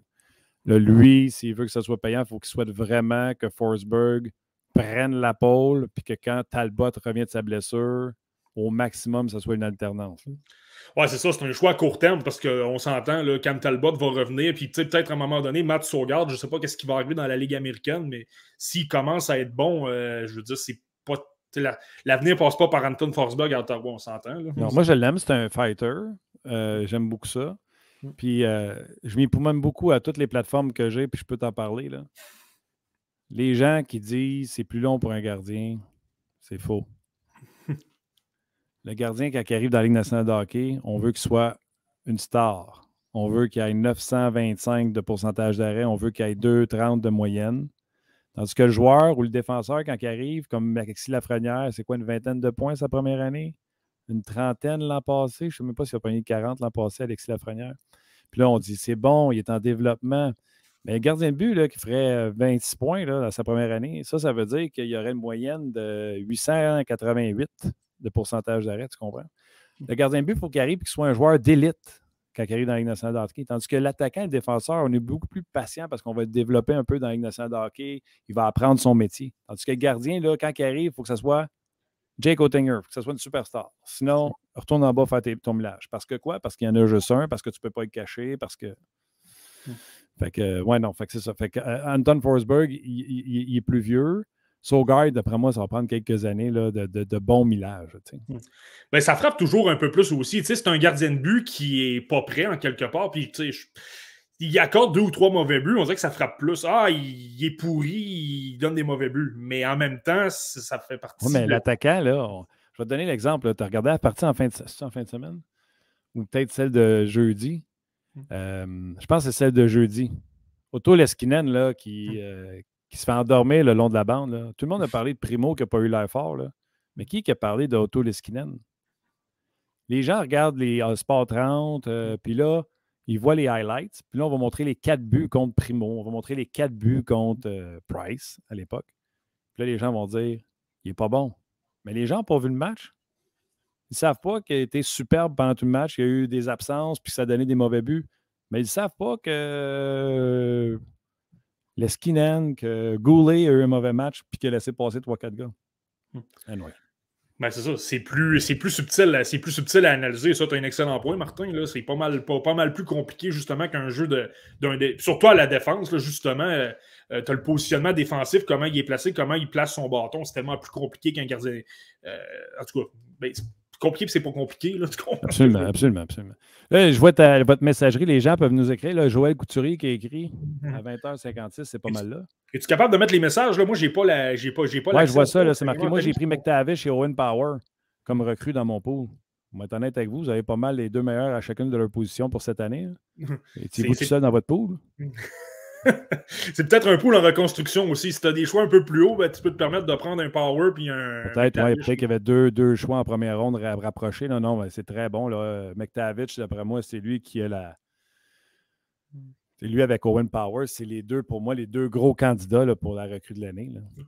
Moi, McTavish, par contre, j'ai l'impression que ça va être long avant qu'il le produise. Je pense qu'il va avoir une très belle saison. Les gens, les, partisans des Dogs vont l'adorer parce que dans les détails, il est imposant. C'est quelqu'un qui se présente, c'est un leader. On l'a vu, bloc des lancers. Euh, je ne suis pas certain que c'est quelqu'un qui va produire, par contre. Dans un pool pour la, première saison, mais tu, comme tu viens de mentionner, Martin, c'est pas parce que tu ne produis pas ta première saison que tu ne seras pas bon dans quatre ans et que tu ne produiras pas. C'est rien que je pense que ça va lui prendre du temps avant de produire parce que je pense qu'il a, a peut-être il a du talent offensif, peut-être pas au niveau d'un gars d'élite qui va débarquer, qui va produire euh, immédiatement. Puis il y a beaucoup de gens en Anaheim également. Tu as un Zegras, tu as un Troy Terry, tu as des gars comme ça devant lui. Donc je pense que ça lui enlève du temps de jeu pour, euh, bien produire, du moins pas pour son année, euh, sa première saison. mais on verra. il suffit juste qu'il commence à produire puis qu'on le fasse jouer justement avec, les meilleurs parce que c'est un joueur de talent pour le futur des Ducks, des Ducks Hmm. Owen Power, il joue déjà des grosses minutes en match hors concours. ça va être. Euh, c'est la machine. Là. Ouais, non, lui, c'est clair. Puis là, tu le sais comme moi, là, Rasmus Dallin, il montre quand même beaucoup de problèmes au niveau défensif. C'est pas toujours évident. Si t'es euh, dans Granato, ça peut être facile de dire écoute, je vais donner le rôle à Owen Power, va sur la glace, produit mon homme, je vais te donner le premier avantage numérique parce que je suis pas mal plus à l'aise avec toi qu'avec Rasmus Dallin. Donc, lui, c'est soit il ne produira pas parce que finalement, Dallin, ça va fonctionner, ou soit il va produire parce qu'il euh, va prendre la place à Dallin. C'est ça qui est compliqué d'avoir deux défenseurs gauchers dans la même équipe, si tu veux, qui sont tous les deux très bons.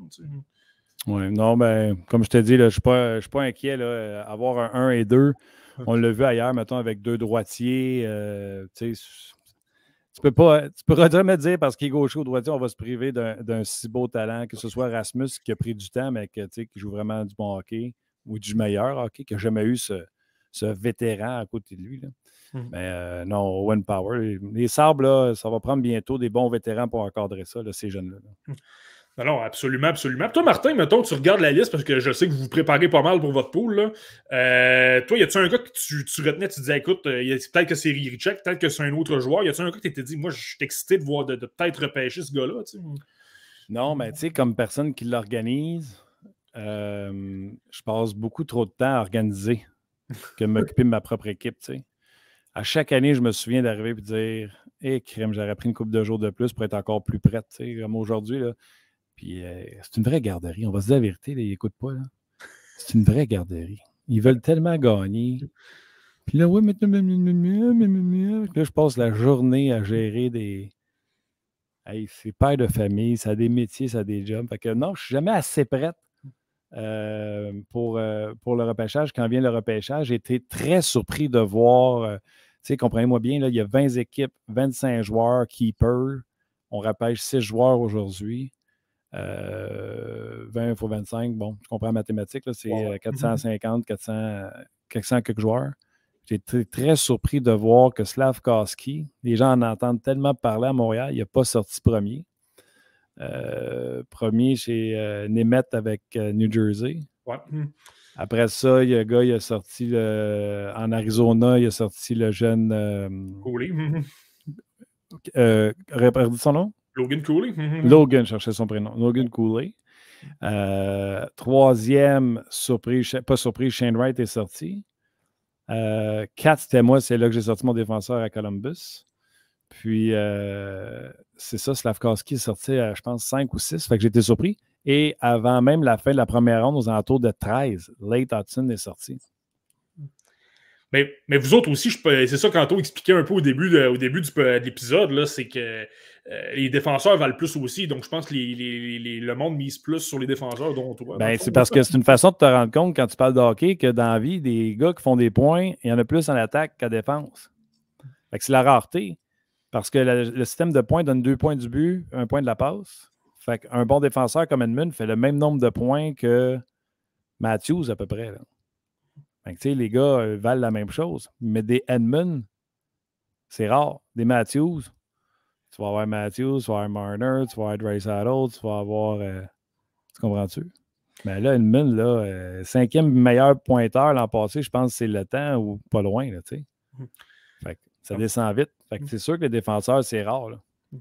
Moi, je suis entièrement d'accord avec toi. Je te dirais que c'est ma philosophie depuis 10 ou 15 ans. J'essaie de repêcher des défenseurs plus tôt parce que, comme tu le dis, des défenseurs qui font 40 points, il n'y en a pas le mal moins que des attaquants qui font 60 points. C'est plus facile, pas mal. je pense comme ça. Oui, puis c'est plus facile à aller chercher. Puis souvent, quand c'est pour demain, tu vas aller chercher un défenseur. Tu sais quoi qu'il te demande? Mm-hmm. Un défenseur. fait que tu te souviens-tu de mes deux premiers choix? C'est. puis de la manière qu'elle m'explique. Tu te souviens-tu de mes deux premiers choix, moi, que je t'ai dit tantôt? Euh, puis euh, Havlin. Il joue à quelle position? C'est des défenseurs. Ce sont des défenseurs.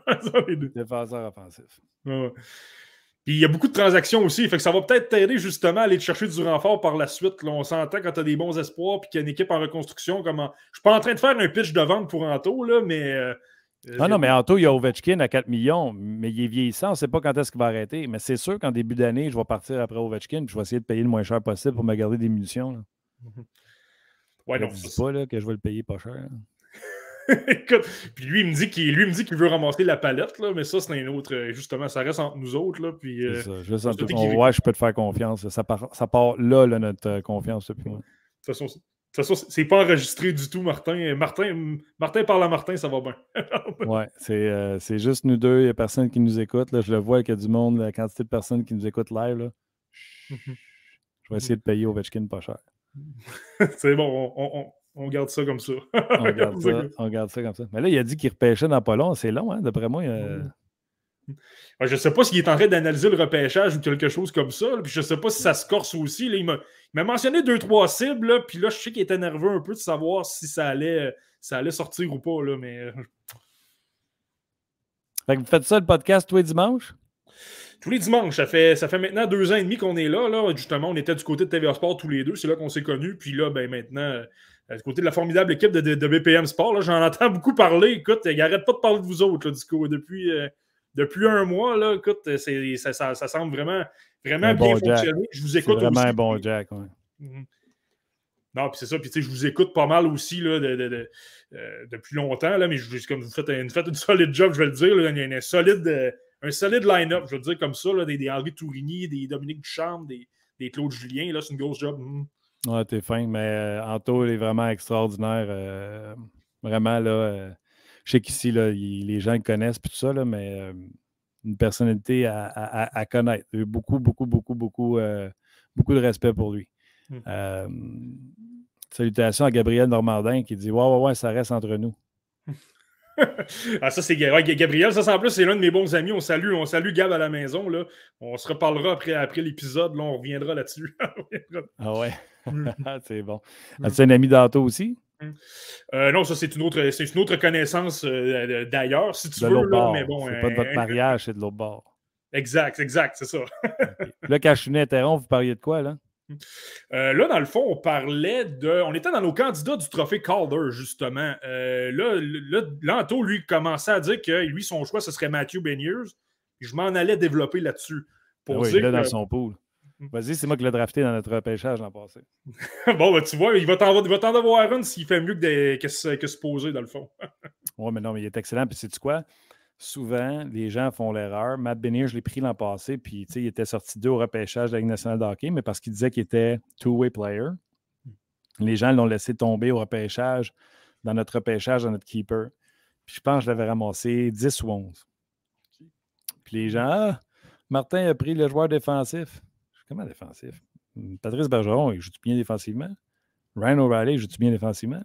Font-tu des points? Ça ne veut pas dire parce que tu es un two-way que tu ne feras pas de points. Ça veut dire que si tu es un two-way, tu n'es pas Pavel Buré, tu ne vas pas t'apasser des patins tout le temps et essayer de tricher pour marquer des buts. C'est ça que ça veut dire.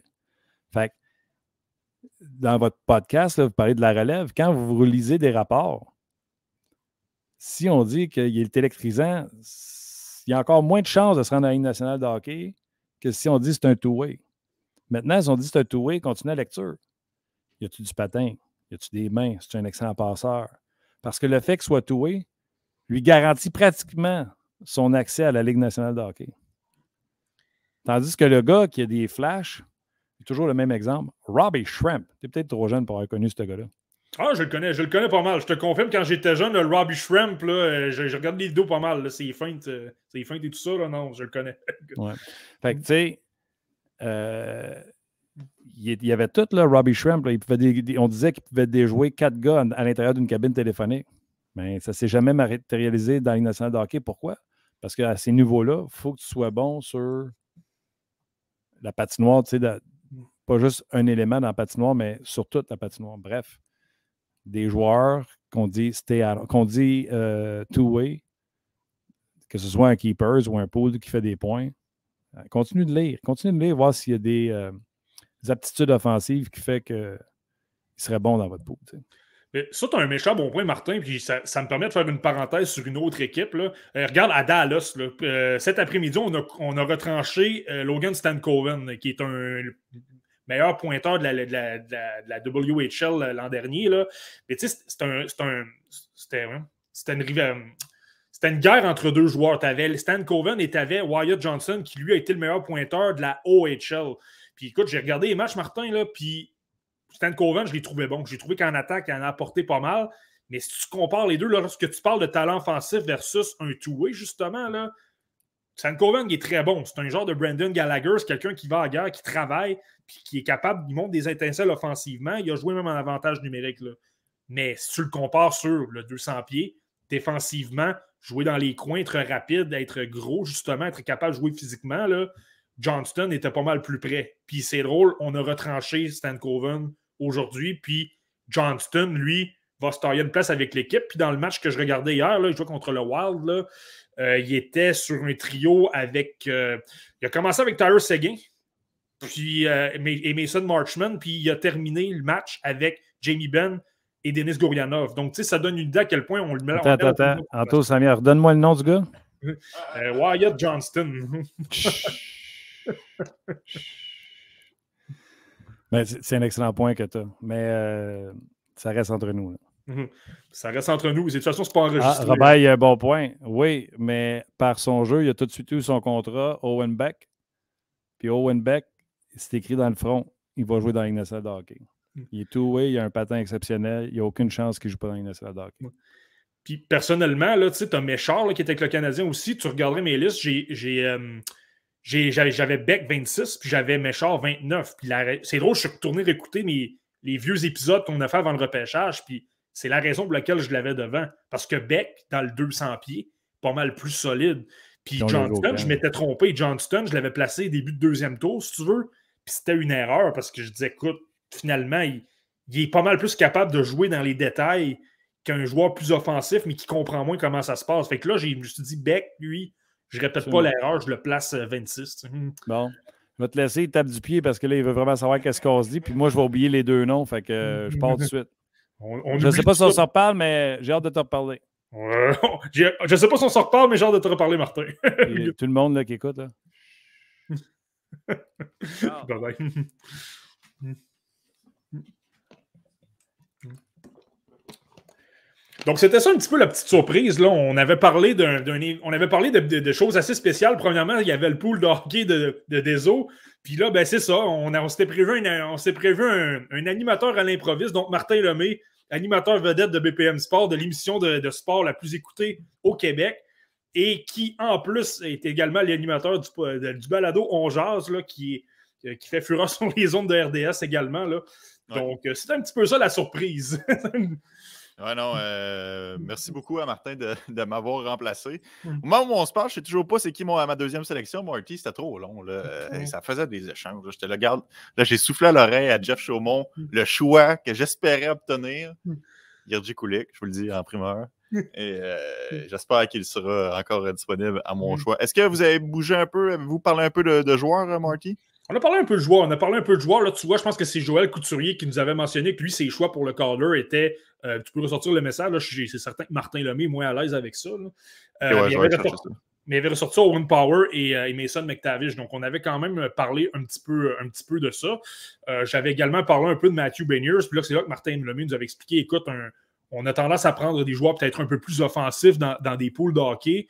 Euh, parce qu'ils vont faire des points, puis c'est certain que c'est important, mais que le côté dans les deux sens de la patinoire, un Patrice Bergeron, un Ryan O'Reilly, j'ai parlé de Blake Wheeler en début d'épisode, c'est un peu le même genre de joueur.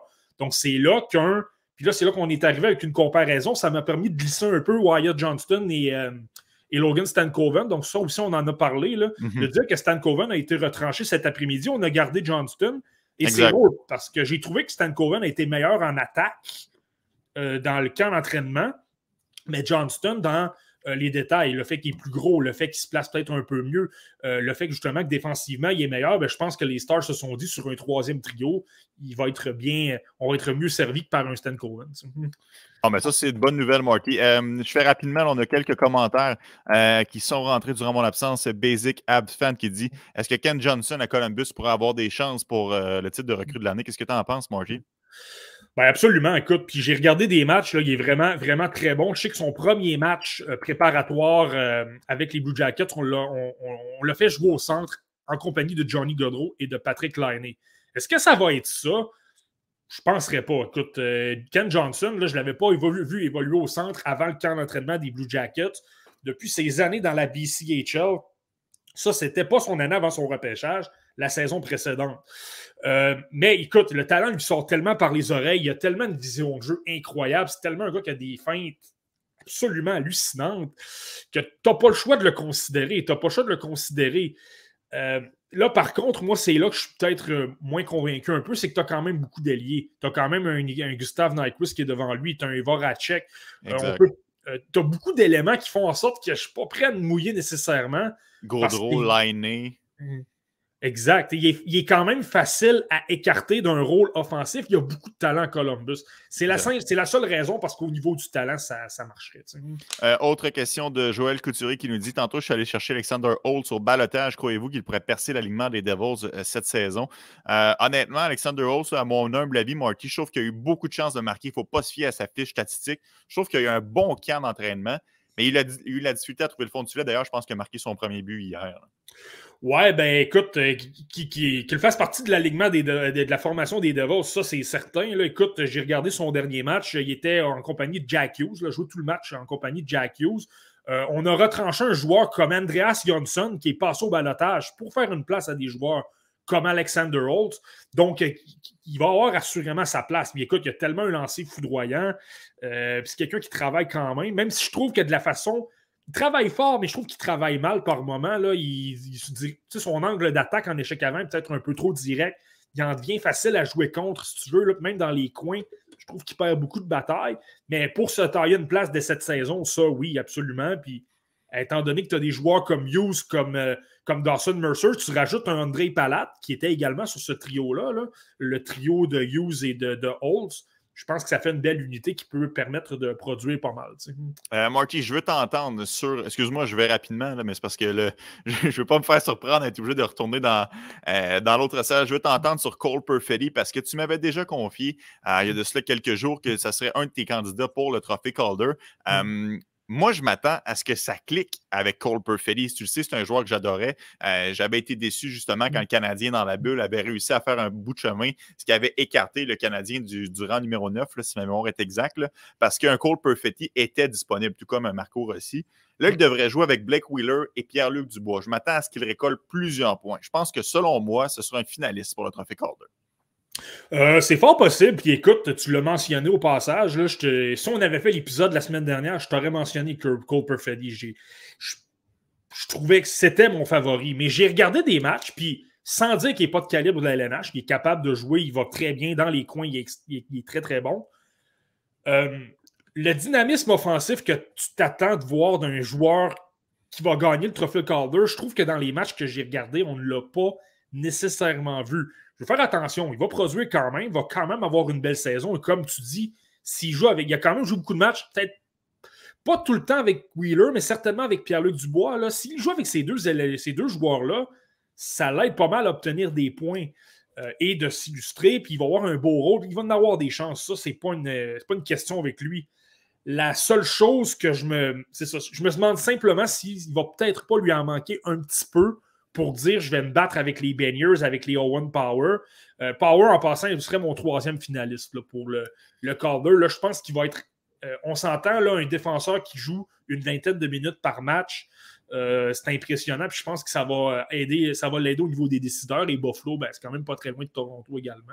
Euh, Robert Vincent est d'accord avec toi, Marquis. Selon lui, Owen Power n'a pas remporté le trophée Calder très mobile. Et je pense que le fait d'avoir joué une année complète dans la NCAA, ben complète, on, s'entend, je sais qu'il a joué quelques matchs à Buffalo l'année dernière, et de s'amener avec cette progression-là, je pense qu'il sera effectivement un, excellent candidat. Ça va par contre dépendre beaucoup de la saison des Sabres. C'est difficile de s'illustrer lorsque l'équipe est rapidement éliminée. Donc, mm. je pense que je pense qu'on va devoir construire derrière Dalin et derrière Power euh, du côté des Sabres. Et c'est pas fou, Owen Power. Je, vous rejoins tous les deux. Mmh. Ben, finaliste, par contre, dans mon cas. Mais, je comprends pourquoi il peut, être, il peut être intéressant. Regarde un Moritz Sider l'an dernier. La raison pour laquelle il a gagné, c'est qu'il a obtenu 50 points. C'était le premier défenseur des, Red Wings. Il était utilisé à toutes les sauces. Puis là, en plus, démarqué au niveau des mises en échec. Écoute, combien de fois il a détruit des adversaires. Euh, on s'entend, Power ne va pas détruire d'adversaire, c'est pas un gars physique, c'est pas son style. Mais s'il se démarque en étant bon défensivement, qui est capable de bien neutraliser, qui montre de beaux jeux à l'occasion, tu le vois déjouer des, des joueurs parce qu'il est super, super intelligent, je le répète. Euh, puis il, trouve le moyen d'obtenir, je dis un chiffre comme ça, mais un, 40 points par exemple, mm-hmm. puis qui est utilisé partout, bien ça, par moment. Je me souviens d'une saison, Jonas Broden avait terminé quatrième au scrutin pour le trophée Calder. Puis tu regarderais sa saison, là, c'était pas incroyable, ses statistiques.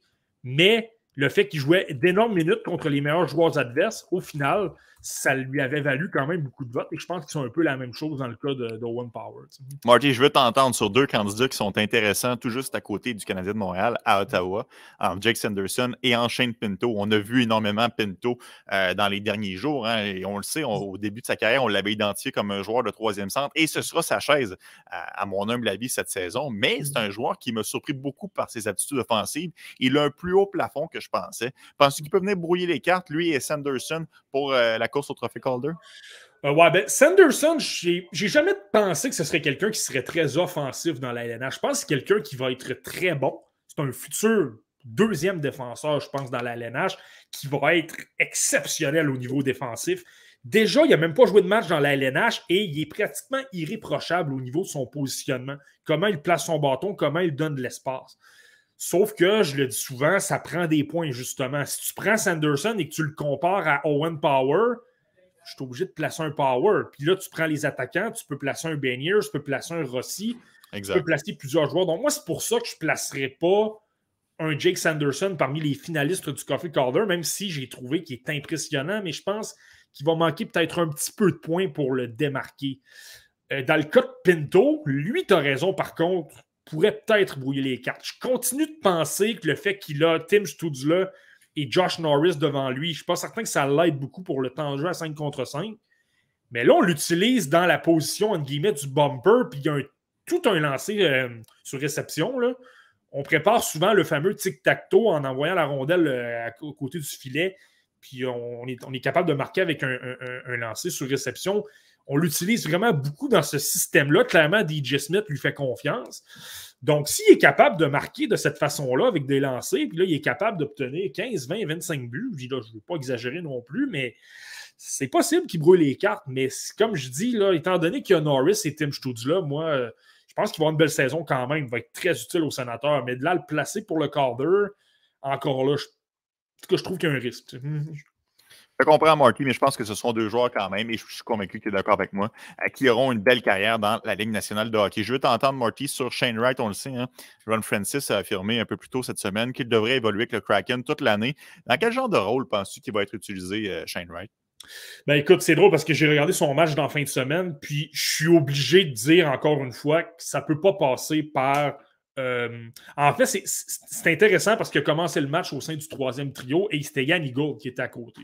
Yannick Gourde est capable de prendre des mises au jeu. Donc, Je pense que ça, ça pourrait être une façon justement de, l'utiliser, de le placer avec Yannick Gould, euh, qui pourra prendre des mises au jeu, mais par la suite, tu euh, fais un changement dans tes positionnements défensifs. Wright peut prendre la position de centre, parce qu'au niveau du positionnement, il n'y a pas de problème Shane Wright. Capable de bien jouer défensivement, euh, bien fermer le centre, bien mettre de la pression, aider les défenseurs, ça, il n'y a pas de problème.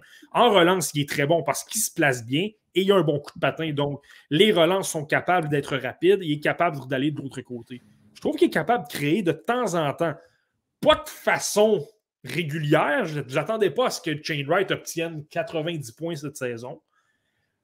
Mais de temps à autre, il est capable de créer des petites étincelles qui font en sorte que c'est intéressant. Maintenant, je trouve que sur le plan physique, il y a quand même des difficultés. Je trouve qu'il se fait tasser quand même pas mal, Shane Wright. Et ça, je pense que c'est un aspect qui va l'empêcher justement d'être bon à sa première saison et peut-être même à sa deuxième. Ça va être plus long, puis on le disait souvent, des espoirs du repêchage 2022, ça va prendre du temps avant mhm. qu'on voit le, fruit de tout ça. Donc, moi, c'est vraiment comme ça que je le vois, Shane Wright. Je, pense que sa place dans l'LNH parce que la vitesse est capable de créer. Puis surtout, je pense qu'il a fait ses preuves dans la OHL. Oui, il n'a peut-être pas été le plus dominant, mais il a quand même obtenu des points. Tu sais, le, fait de, de, dominer, entre guillemets, il a quand même montré de belles choses, surtout en deuxième moitié de saison l'an dernier. Donc là, je pense que c'est prêt pour la LNH. Il n'y aura pas un gros rôle sur un troisième trio, puis encore là, euh, il va être à l'aile. Écoute, son match de samedi, justement, là, euh, pas samedi, mais son dernier match a été plutôt invisible. Pas, pas montré beaucoup de choses, même si justement, dans le positionnement, dans les détails, il était bon, mais on ne l'a pas vraiment vu ressortir beaucoup. Donc, je pense que ça va être long, mais il a sa place, mais ce sera certainement pas dominant, pas, de, pas avec ce que j'ai vu du moins. Excellent, Marty. Bon, tu parlais d'espoir 2022. Je veux t'amener dans l'autre Slovaque qui retient l'attention. On parle beaucoup de Juraj Slavkovski ici à Montréal, mais au rang numéro 2, Simon Nemec est allé du côté des Devils du New Jersey. Il y a eu certains flashs tout au long du camp d'entraînement. Euh, est-ce qu'il est à la hauteur de la réputation, le défenseur, ou est-ce qu'on s'entendait à plus? Est-ce qu'il a surpris? Parle-moi un peu de son camp, Nemec. J'ai pas été surpris. Honnêtement, j'ai pas mal vu ce que je m'attendais de Simon Nemeth. C'est-à-dire que, tu sais, je l'ai souvent dit, je l'ai même dit dans les épisodes qu'on a fait avant le repêchage. Moi, je pense que Simon Nemeth, ça lui prend une saison dans la Ligue américaine. Il a besoin de temps d'abord dans cette ligue-là. Puis il a dominé dans la Ligue slovaque, donc c'est pas une question de retourner en Europe. Je pense que la Ligue américaine y est prêt parce que lui, la Ligue slovaque, il l'a dominé. Il a obtenu un point par match presque. Donc lui, c'est d'aller dans la Ligue américaine et là, de corriger ses petits défauts. Comme justement, au niveau de sa vision de jeu, de sa lecture de jeu, son intelligence, encore une fois, il est incroyable. Je, le regardais contre les, euh, les Islanders de New York, puis encore une fois, lecture de jeu incroyable. Tu sais, imprévisible, justement. Euh, fait une feinte de vouloir passer à gauche, fait une feinte d'épaule, finalement, la passe à droite, et là, ça libère complètement l'espace. Ça donne plus euh, de temps, justement, pour sortir de la zone parce qu'il a attiré un, un, adversaire sur lui. Ça, c'est impressionnant. Mais, puis ça, on le mentionnait l'an dernier, par contre, ce qu'il doit apprendre, c'est de savoir comment attaquer au bon moment. Simon Nemeth, il adore appuyer l'attaque, il adore être le quatrième attaquant, entre guillemets. Il adore surprendre, jouer dans le dos des défenseurs adverses et de se retrouver au filet, obtenir des chances. Ça, il est très bon, mais il doit calculer ses chances. Il le fait un peu trop par moment de façon téméraire. Mhm. Il appuie l'attaque, puis là, soudainement, il y a un revirement, il y a une passe d'un coéquipier qui rate, et là, tu te retrouves avec une échappée de l'autre côté parce que il s'est tout simplement pas. Euh, il a tout simplement pas été à ses. C'est tout, tout, simplement pas surveillé, Simon Nemeth. Puis malheureusement, de cette façon-là qu'il joue, ne peut pas faire ça dans la LNH, pas à 18 ans. Puis il y a aussi beaucoup de profondeur au New Jersey. Donc, moi, ce que je m'attends, c'est qu'il retourne dans la Ligue américaine, qu'il soit. Euh, qui montre de belles choses, travaille justement ta prise de risque. Euh, c'est pas qu'il est mauvais défensivement, justement. Je pense qu'il comprend bien, il place son bâton de la bonne façon. Euh, il est capable de faire fi de la pression et par la suite de remettre à ses coéquipiers lorsqu'il est, euh, est, sous pression. Mais c'est vraiment que sa prise de risque doit vraiment améliorer ça. Puis on pourra peut-être plus en parler pour l'an prochain, moi j'ai l'impression, dans son cas. Marty, je veux t'entendre sur les, euh, les, deux espoirs de, de premier plan avec les sabres de Buffalo.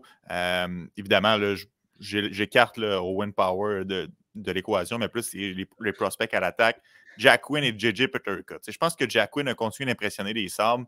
L'année dernière, a été nommé recrue de l'année dans la Ligue euh, américaine. dans le cas de JJ Peterka, c'est des hauts et des bas. Hein. Ça avait été le même cas à Rochester, il avait des difficultés à s'adapter et finalement, il était devenu dominant. Là, j'ai eu l'impression que c'était encore difficile à lors du camp d'entraînement. Penses-tu qu'il pourrait avoir sensiblement le même chemin? Donc, par, par expérience, au fur et à mesure qu'il s'habitue, pourrait devenir un attaquant aussi dominant dans la Ligue nationale de hockey. Parle-moi des deux, Quinn et Peterka. Euh, ben, les, deux montrent de belles choses, vraiment intéressantes. un Jack Quinn, euh, ce que moi, ce que j'ai pu remarquer, on l'a placé dans des rôles quand même intéressants. On lui a donné du temps d'avantage numérique. Il jouait quand même avec Alex Stock. Moi, selon moi, même s'il n'a pas été nommé capitaine, je sais que du côté de Boston, euh, pas de Boston, mais de Buffalo, il y a des critiques. Là, on n'est pas d'accord avec le choix de Carlo Posso, mais bon, Jack Quinn, lui, évolue avec Alex Stock et Casey Middlestab. Puis c'est ça, ça la chose avec Jack Quinn. Je le trouve pas spectaculaire. Il n'est pas super plaisant à voir. C'est pas quelqu'un qui sort des feintes à l'emporte-pièce. C'est pas quelqu'un qui a un coup de patin foudroyant qui va déborder des défenseurs. C'est pas quelqu'un qui est super physique et qui applique la mise en échec. C'est pas quelqu'un qui est un spécialiste de l'échec avant, mais c'est un gars intelligent qui se place super bien, qui est quand même assez bien positionné, donc joue bien défensivement.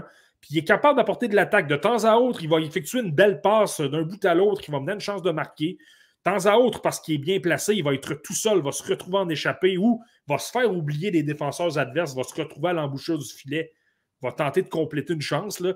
C'est subtil. C'est vraiment, il est intelligent, il analyse la situation. il se dit écoute, je fonce au filet, personne ne me surveille. Puis donc, je pense que ça va bien aller, même si je ne suis pas certain qu'en termes de points, ça va se traduire.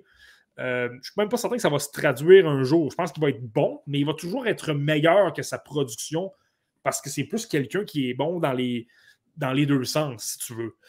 Dans le cas de JJ Peterka, lui, je pense que c'est lui, je pense que c'est un petit peu plus à risque. Justement, il y a peut-être un petit peu de problème par moment par ses angles d'attaque, euh, de la façon qu'il met de la pression sur l'adversaire. Par moment, il peut être, euh, entre guillemets, facile à jouer contre, justement. Il est facile à déborder parce que tu tournes sur toi-même, euh, tu t'achètes de l'espace, tu recules la rondelle et tu te donnes plus d'espace pour effectuer une passe. Là, tu peux battre un Peterka. Mais en même temps, Peterka, ce qui est, ce qui est bien, c'est pour une raison pour laquelle j'ai toujours adoré cet espoir-là, ben, il y a un, tout un lancé, canon, vraiment très, très, très dominant là-dessus. Et c'est quelqu'un qui a quand même de l'intensité. Malgré ses petites erreurs avec son bâton, justement, en échec avant, tu ne peux pas lui reprocher qu'il n'y a pas d'effort dans son jeu. Il est très travaillant. Il n'y a pas de problème. Donc, je pense que c'est simplement de travailler avec lui les X et les O, de lui montrer du vidéo. Puis, euh, aussitôt que tu as, l'acharnement, le, désir de vaincre, euh, je ne suis pas nécessairement inquiet, c'est simplement d'apporter des ajustements, même si ça ne va peut-être pas se traduire euh, cette saison encore là en, termes de points. Mais lui, c'est ça. Lui, c'est quand même quelqu'un qui a un potentiel offensif, donc il faut, mm-hmm. faut, le surveiller. Je ne suis juste pas certain que ça va être cette saison, mais Surveillons-le. ils seront à surveiller les sabres. Hein. On le sait, ça fait plusieurs années qu'ils ratent les séries éliminatoires, mais ils emmagasinent quand même des espoirs de qualité. Un jour, ça va finir par arriver et tout ce beau monde-là euh, vont graduer avec euh, la grande équipe des sabres de Buffalo. Euh, bon, Marty, je veux te parler de Dylan Holloway parce que, évidemment, on l'a vu beaucoup jouer là, dans la NCA pour des raisons évidentes. il a marqué un tour du chapeau la semaine dernière. Il a impressionné. Et là même, on parle du côté d'Edmonton de le faire commencer à, Edmonton au début de la saison régulière. Es-tu d'accord avec ces décisions-là? Penses-tu qu'il est prêt pour la Ligue nationale? Oui, absolument. Il n'y a aucun problème. je l'avais souvent dit, on parlait souvent à Edmonton d'une lutte entre euh, Dylan Holloway et Xavier Bourgault, mais tu sais, Bourgault, euh, il est moins rapide. C'est moins quelqu'un qui lit bien le jeu. Euh, tu sais, le QI hockey, bien comprendre le jeu. Bourgault est bon, mais il n'est pas au niveau de Dylan Holloway. Il n'a certainement pas l'expérience chez les professionnels que Holloway a eu l'an dernier. Puis moi, j'ai regardé Holloway, puis c'est impressionnant parce qu'il suit le rythme de jeu, il est rapide. Puis étant donné qu'il lit bien le jeu, il est toujours bien placé, toujours 2-3 secondes d'avance, anticipe ce que l'adversaire va faire avec la rondelle. Ça fait en sorte, ou va anticiper ce que son coéquipier va faire, ça va faire en sorte qu'il est toujours bien placé, toujours capable de bien progresser l'attaque. puis il y a un aspect, moi, qui me décevait un peu dans son cas, euh, dans la NCA, puis euh, toutes les saisons où je l'ai vu jouer, et que là, je trouve qu'il fait vraiment très bien, c'est qu'il est très bon pour se cacher derrière le filet. Puis là, il ressort tout de suite dans le centre pour faire dévier des rondelles. Puis il est, il est très difficile à contrer parce qu'il surgit au dernier moment. Il anticipe que le défenseur va tirer à un tel moment. Donc, ça donne un espace d'une seconde pour neutraliser son bâton. Mais c'est compliqué. Et Holloway, c'est quand même un gros bonhomme qui patine. Donc, euh, c'est difficile. Encore là, je ne suis pas j'ai toujours trouvé que c'est pas nécessairement le gars qui va avoir le flash offensif pour devenir une super vedette. Mais en même temps, il faut que tu l'admettes, il a quand même passé beaucoup de temps avec Léon Dreisaitl euh, durant le camp d'entraînement. Euh, écoute, s'il joue avec un Dreisaitl, il faut être honnête. Disons que ça, t'aide un petit peu là, pour, pour bien paraître. Et si tu es simplement le joueur qui se place bien avec quelqu'un qui a un talent exceptionnel comme un Léon Dreisaitl, il peut peut-être surprendre pas mal plus qu'on le pense, ou que je le pense du moins.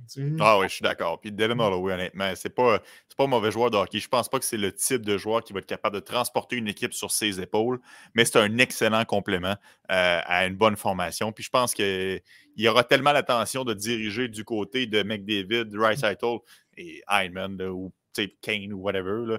Euh, je pense que Dylan Holloway pourrait se faufiler derrière ça et avoir quand même une belle saison. J'espère qu'il commence justement la saison régulière avec les, euh, les Oilers Edmonton. Marty, je m'en voudrais euh, de ne pas te parler de Brent Clark. Hein. on le sait, c'est un espoir que tu affectionnes beaucoup. Les gens qui nous suivent depuis un bon moment au podcast Le Relève, euh, podcast le Relève savent que tu aimes bien le, défenseur des Kings. Ah, on se souvient, il avait été ignoré par Hockey Canada. Est-ce que tu penses que ça, ça, lui a joué dans la tête ou justement il a mis ça derrière lui et là, il est vraiment en, pleine progression? Ben, écoute, pour surveiller beaucoup ben, Grant Clark depuis euh, son année de repêchage, certainement que c'est pas quelqu'un qui va se laisser intimider par, certainement pas abattre par une décision comme ça. C'est quelqu'un qui a beaucoup de confiance en lui. C'est quelqu'un qui a une énergie qui est exubérant, qui, semble-t-il, justement, que c'est une excellente personne à côtoyer parce qu'il est super positif, toujours souriant, toujours la personne qui veut faire des blagues, veut s'amuser. Et ça, c'est quelque chose que j'avais retenu, justement, au fur, dans les entrevues que j'avais lues avant le repêchage. Franchement, une bonne personne, puis il y a beaucoup de confiance. On l'a vu dans le camp, dans, le camp euh, dans les dernières semaines. J'ai une séquence qui me vient en tête. Euh, se fait frapper le long de la rampe, mise en échec par derrière. Le joueur est expulsé. C'était contre les Golden Knights de Vegas, dans le camp des recrues. Euh, en fin de troisième période environ. Donc, ça donne un avantage numérique aux Kings. se retrouve immédiatement sur la patinoire. Pas de but, mais ça se retrouve en, tir de barrage. Puis Clark s'élance, déjoue, déjoue le gardien, dans le fond, donne la victoire aux Kings, puis lui, il va de la fameuse célébration qui n'en est pas vraiment une, là, et est sorti de la patinoire tout de suite. Et ça, c'est tellement laid. C'est laid. Et on, on l'a. Ouais, puis je, me souviens de l'avoir tweeté, puis il y, a beaucoup de gens qui étaient d'accord avec toi qui disaient ça me tape sur les nerfs, cette ah célébration-là. Ah, c'est wack. Mais bon, c'est tout simplement pour dire qu'il est capable d'être exubérant. Mm-hmm. Mais tout ça pour dire que dans ce camp-là, euh, tu vois que ce gars-là, au niveau offensif, il est calibre de la LNH, pas nécessairement, pas seulement de calibre de la LNH, il est capable d'être dominant déjà dans ces matchs-là, il crée des jeux qu'il y a peut-être cinq défenseurs sur la planète qui sont capables de faire.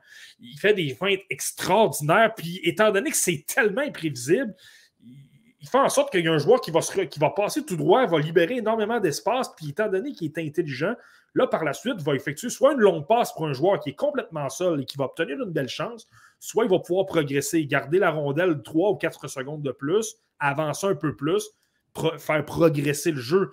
C'est lui, la, la principale lacune a toujours été justement le coup de patin. Mais il est tellement intelligent. Moi, j'ai toujours dit, je pense qu'il va compenser par cette intelligence incroyable. Et là, c'est certain que défensivement, je pense que c'est ça qui est à surveiller. Encore là, il y a beaucoup de lacunes. Il est souvent perdu dans la zone. Il a tendance par moment à ne pas trop savoir euh, quel joueur contrer. Là. Mais il y a une chose qui est certaine, c'est que présentement, il impressionne. On a retranché Jordan Spence, qui a quand même bien fait dans la LNH l'an dernier. Mm-hmm. On a gardé Brent Clark devant lui. Et l'entraîneur-chef des Kings, c'est Todd McClellan. McClellan, je vous ramène quelques années euh, en arrière, c'était l'entraîneur-chef des Arrows de Houston dans le lockout, dans la saison 2004-2005. Et il avait Brent Burns avec lui. Il avait travaillé avec Brent Burns. C'est lui qui avait décidé je mute Brent Burns de la position d'attaquant à défenseur. Puis finalement, on sait, euh, on sait qu'est-ce qui est arrivé. Là. Brent Burns est devenu un défenseur absolument incroyable. Donc, tu sais, c'est le genre d'entraîneur qui pourrait dire je le garde parce qu'au niveau offensif, il est tellement incroyable, même si défensivement, c'est plus laborieux. Euh, mais encore, donc, ça, je pense que ça joue pour lui. En même temps, c'est à surveiller du côté des Kings. On a tellement, tellement de profondeur. Euh, on a Alexander Edler, on a Matt Roy, on a Chandersy qui joue de l'autre côté, à gauche, justement. On a évidemment Drew Doughty, Mikey Anderson. Donc, euh, j'aime beaucoup ce que je vois, mais malgré tout, ça ne sera peut-être pas suffisant parce qu'on a tout simplement beaucoup de profondeur chez les Kings. Mais il est très bon. Hey, Marty, euh, premièrement, je veux te remercier pour euh, ta compréhension parce qu'on le sait, hein, ça n'a pas été un podcast qui a été évident. Moi, je, me suis absenté peut-être une vingtaine de minutes, je suis revenu. Euh, puis là, je suis un petit peu pressé par le temps parce que je, repêche dans un rang. J'espère qu'à la maison, vous n'avez pas été trop déçus de cet épisode qui n'était pas qui était hors du commun, n'ayons pas peur des mots. La semaine prochaine, je vous assure, je vais être dans mon setup habituel. On prendra le temps de jaser et on va pouvoir s'amuser plus longtemps. Donc, euh, merci beaucoup à la maison pour euh, vos commentaires. Merci à toi, Marty, euh, évidemment, pour tes énormes analyses que tu fais chaque semaine. Et on se redonne rendez-vous la semaine prochaine, Marty. Puis je te le jure, la semaine prochaine, je vais être tout à toi. Il n'y a pas de problème. Prenez soin de vous à la maison, et on se reparle bientôt. Ciao tout le monde. Yes, bye bye.